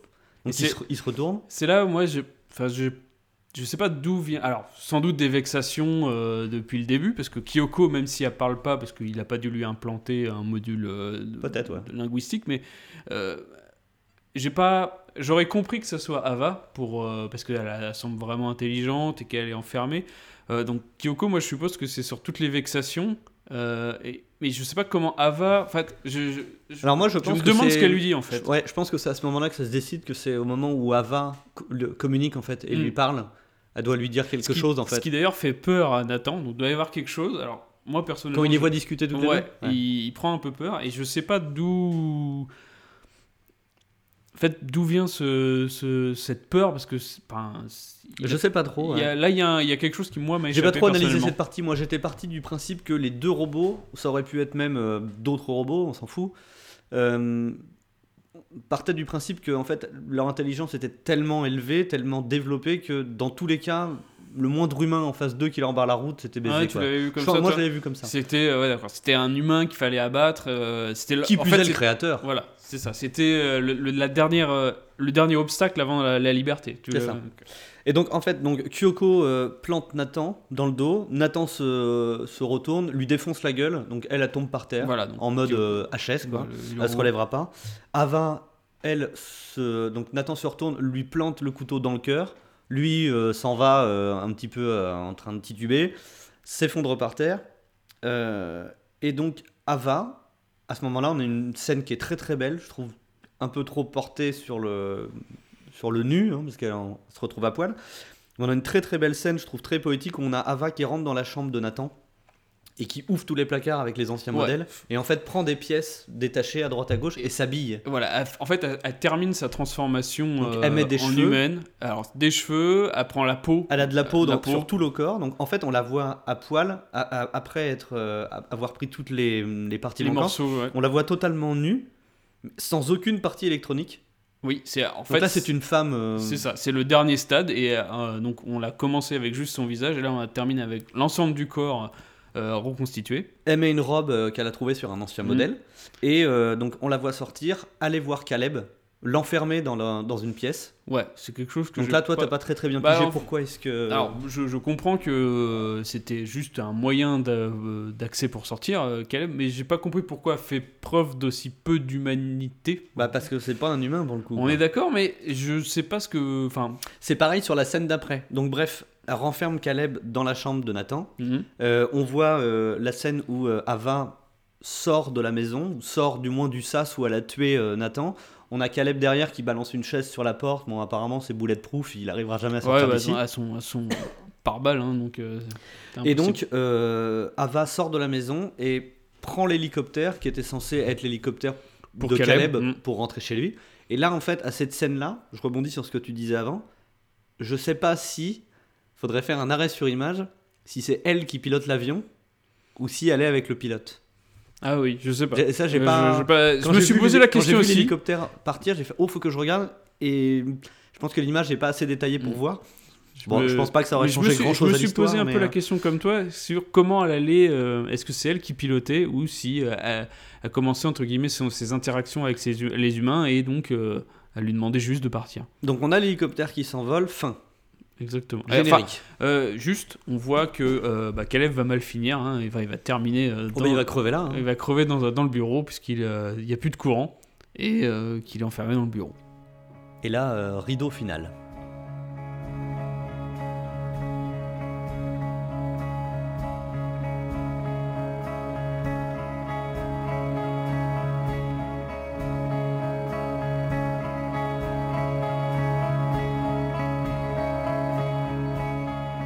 Passe beaucoup de messages ce film-là. Oui, sur, euh, sur l'intelligence artificielle, sur les films qui parlent d'intelligence artificielle, je trouve que en majorité sont très moralisateurs du style oui, faites attention, euh, ça peut mal finir. Euh, Bon là pour le coup ça finit mal clairement. Mais je trouve qu'il y a plus de réflexion euh, quant à, au respect de la machine, quant au... Tu vois ce que je veux dire? Oui. C'est euh, parce que là il la traite vraiment comme une... Enfin, comme un animal. Elle est enfermée pendant tout le film dans ce petit appartement Bah, avec ça fait des vraiment et élevage. euh, c'est c'est c'est vrai que c'est très dur. C'est c'est des conditions assez dures, quoi. C'est on voit on voit qu'il qu'il crée donc différents modèles, mais qu'il il est pas tendre, quoi. Et c'est vraiment lui, il est Mais trop il n'a pas de sentiment. En il fait, a pas de a- sentiment. Il est trop On a, brut. on a l'impression que, euh, que c'est lui qui a le rôle de la machine euh, insensible dans la création en fait. Ouais, c'est On a ça. l'impression il que c'est est- Nathan la machine parce qu'il est vraiment très froid et, euh, et il porte très peu d'intérêt et de et de enfin ouais il porte très peu d'intérêt envers les machines en fait. Non, c'est ça. Lui, ce qui l'intéresse, c'est plus euh, tout ce qui est la partie euh, création, Technique. euh, technique. Il a pas vraiment d'empathie. Mais c'est vraiment dans le caractère du personnage. De toute façon, il a même pas d'empathie pour Caleb. Alors, pas du tout. il- un robot, on, on se dit qu'il en a encore moins, quoi. Mm. Et c'est vrai que c'est particulier. Et le pauvre Caleb, lui, il est vraiment. il pas qu'il sert à rien, mais il est pris. euh, un Bah, rat si, de laboratoire. si, si, hein. il sert, enfin, il, il sert, hein. si, il sert parce que quand Nathan lui explique qu'en fait le test, euh, bah, c'était lui qui le menait plus ou moins et que en fait euh, Caleb, enfin que il, il- n'était qu'un appât dans le test, qu'il était juste là pour euh, pour servir d'appât à Ava pour pour sortir. pour sortir de Pour, enfin, pour pour essayer de elle- mettre que un elle plan réussisse son pour test. essayer de mettre un plan. et donc test qu'elle a réussi parce que Nathan, lui, voulait essayer de mettre en avant le fait qu'elle puisse euh, mettre en avant son intelligence, son Sa capacité, à s'adapter et à Voilà, et à évoluer. s'adapter. Donc euh, voilà, ce passage est très intéressant et on, enfin, je pense qu'il y a beaucoup de passages dans le film, ou même tous les passages dans le film sont des passages très importants qui veulent dire quelque chose, que euh, Alex Garland, le réalisateur, a, a étudié son truc et a quand même, euh, enfin, je pense qu'il est très réfléchi ce film. Oui, je- il y faudrait a beaucoup faire de choses une à analyse. Enfin, c'est vraiment comme un livre. hein, On l'a beaucoup dit au début, mais c'est euh, chaque scène a, a une importance. Chaque scène euh, veut raconter quelque chose. C'est écrit Mais- comme un bouquin. Comme, ouais, exactement. Et c'est- écrit et c'est montré de façon euh, visuelle avec des codes couleurs particuliers, une musique particulière et un, un, un cadre minimaliste. Enfin, c'est c'est euh, vraiment oui, c'est ça. Il n'y a pas d'autre terme que c'est des chapitres qui s'enchaînent avec chacune Bah, une ça, se idée montre avec différente. le, avec- ça se montre avec les évolution. sessions, avec le fondu Mm. au noir à chaque fois, avec marqué Ava, session Intel, etc. Et donc, euh, ça permet aussi de structurer. Et c'est, comme tu dis, on a l'impression que c'est chapitré, quoi. Ah oui, c'est ça. Ah bah, le- vraiment. euh, on- si on avait un livre en face de nous, on verrait très clairement les chapitres euh, sur chaque, euh, à chaque fois. C'est très coupé, puisqu'en plus, il y a, il y a une, à chaque fois qu'il y a une coupure entre deux scènes, euh, l'environnement graphique change. Donc c'est vrai, il n'y a Ouais, aucune continuité. Donc c'est vrai que c'est très très encadré. Enfin bref, moi j'ai bien aimé. Moi aussi. euh, J'ai bien euh, aimé le revoir en tout cas et j'ai bien aimé euh, le euh, réanalyser, enfin l'analyser tout court parce que pour le coup la première fois je l'avais pas analysé, j'avais regardé euh, comme ça quoi, Mm. comme un spectateur lambda et là j'ai trouvé ça intéressant de pouvoir revenir sur les grands principes. J'ai pas réussi à faire le lien avec énormément de, de thématiques de d'autres films ou des thématiques littéraires. On a parlé de Hoffman en introduction mais j'ai pas voilà j'ai pas réussi à moi, faire. euh, moi, moi non plus, j'ai pas énormément de films euh, sur ce thème-là. euh, Mais en- dans tous les cas- en tout cas. euh. Dans tous les cas, est-ce que tu penses réellement toi, si un jour doit y avoir une émergence d'intelligence artificielle, c'est quelque chose qui peut arriver? Est-ce que tu penses que ça se passera comme ça? Alors comme ça, je, je sais pas. En fait, ça viendra d'un seul homme Mais le- la réflexion sur euh, la sexualité de l'android est d'ailleurs très intéressante. Et que est-ce qu'on fera euh, quelque chose qui soit donc soit masculin, soit féminin, ou euh, comme tu dis, un Terminator qui est un petit peu sans forme? Mm. C'est vrai que ça c'est assez intéressant comme question que le film pose. Mais en fait, il explique à un moment donné que le sexe d'Ava, c'est quelque chose qui est clairement là pour brouiller les pistes. Oui, c'est sûr, mais Que c'est aussi son- une il lui- représentation Il lui, donne, il lui donne le sexe féminin comme avantage pour elle. pour elle, pour pouvoir échafauder son plan en fait. Mm. Et, et, euh, et ça, j'ai trouvé ça très malin de sa C'est part. c'est un parti pris que- hein, quand même de, de représenter un robot par euh, une Clairement. femme. Carrément, carrément. Enfin, en tout cas, j'ai beaucoup aimé regarder ce film. Je pense que toi aussi. Oui. Euh, Au encore, final, il est quand même. je trouve que c'est une belle thématique de science-fiction. Euh, on, on aurait pu mettre, on aurait pu encore une fois mettre Transcendance de- avec Johnny Depp euh, dans la liste, mais on l'a pas fait. J'ai préféré choisir ce, ce film-là parce que pour le coup, euh, je l'ai trouvé plus fin, plus raffiné. Non, puis ça donne envie d'aller voir son prochain du coup. Oui, oui, ça donne envie d'aller voir son prochain, puis ça donne limite envie de lire les livres aussi qu'on a qu'on a vu en film. C'est vrai, c'est vrai. Je que ça pourrait être ça- intéressant. Ça m'intrigue un peu de lire Sunshine. Et euh, ouais, Sunshine. Je sais pas En- si on l'a mis dans la liste d'ailleurs, Sunshine, mais moi j'ai beaucoup aimé. Si, film. je crois qu'il est dans la liste. Mais du coup, en, en livre, je serais assez étonné de voir euh, les donne, différences euh, par rapport euh, Ouais. au film. Mais donc ouais, ouais, on, on a, on a bien apprécié, on a bien apprécié avec Makina. C'est un film particulier qui, à mon avis, ne plaira pas à tout le monde. Non, c'est. Mais ça développe des thèmes euh, très intéressants. Après, c'est un vrai film euh, d'auteur. Alors, Ouais, si, il a, il a, il a son univers. Il a on- son univers ouais. et ça dé- c'est c'est très. euh, beaucoup, de, beaucoup de paroles. hein. Il y a vraiment peu d'action. C'est tout Ah, il dans n'y a le- pas d'action, clairement. C'est pas. c'est tout dans le jeu entre le rapport de force entre les différents personnages Mm, mm. et, et l'ambiance que ça instille entre les différentes scènes. C'est sûr, c'est sûr. Ok, super. Euh, on te retrouve la semaine prochaine, Clément. Et ben ravi. je, serai là, je serai là aussi. Cher auditeur, euh, je vous rappelle que nous sommes sur Twitter, LCDCER. Euh, N'hésitez pas à nous envoyer des petits messages, des petites recommandations, des petites critiques, des analyses. Comme je l'ai dit au premier épisode, du moment que c'est bienveillant et, euh, et poli, euh, il n'y aura pas de problème, ça sera bien accueilli de notre côté. En tout cas, nous sommes ravis que ça vous plaise jusque-là. Je vous souhaite une excellente semaine et à la semaine prochaine. Bonne semaine.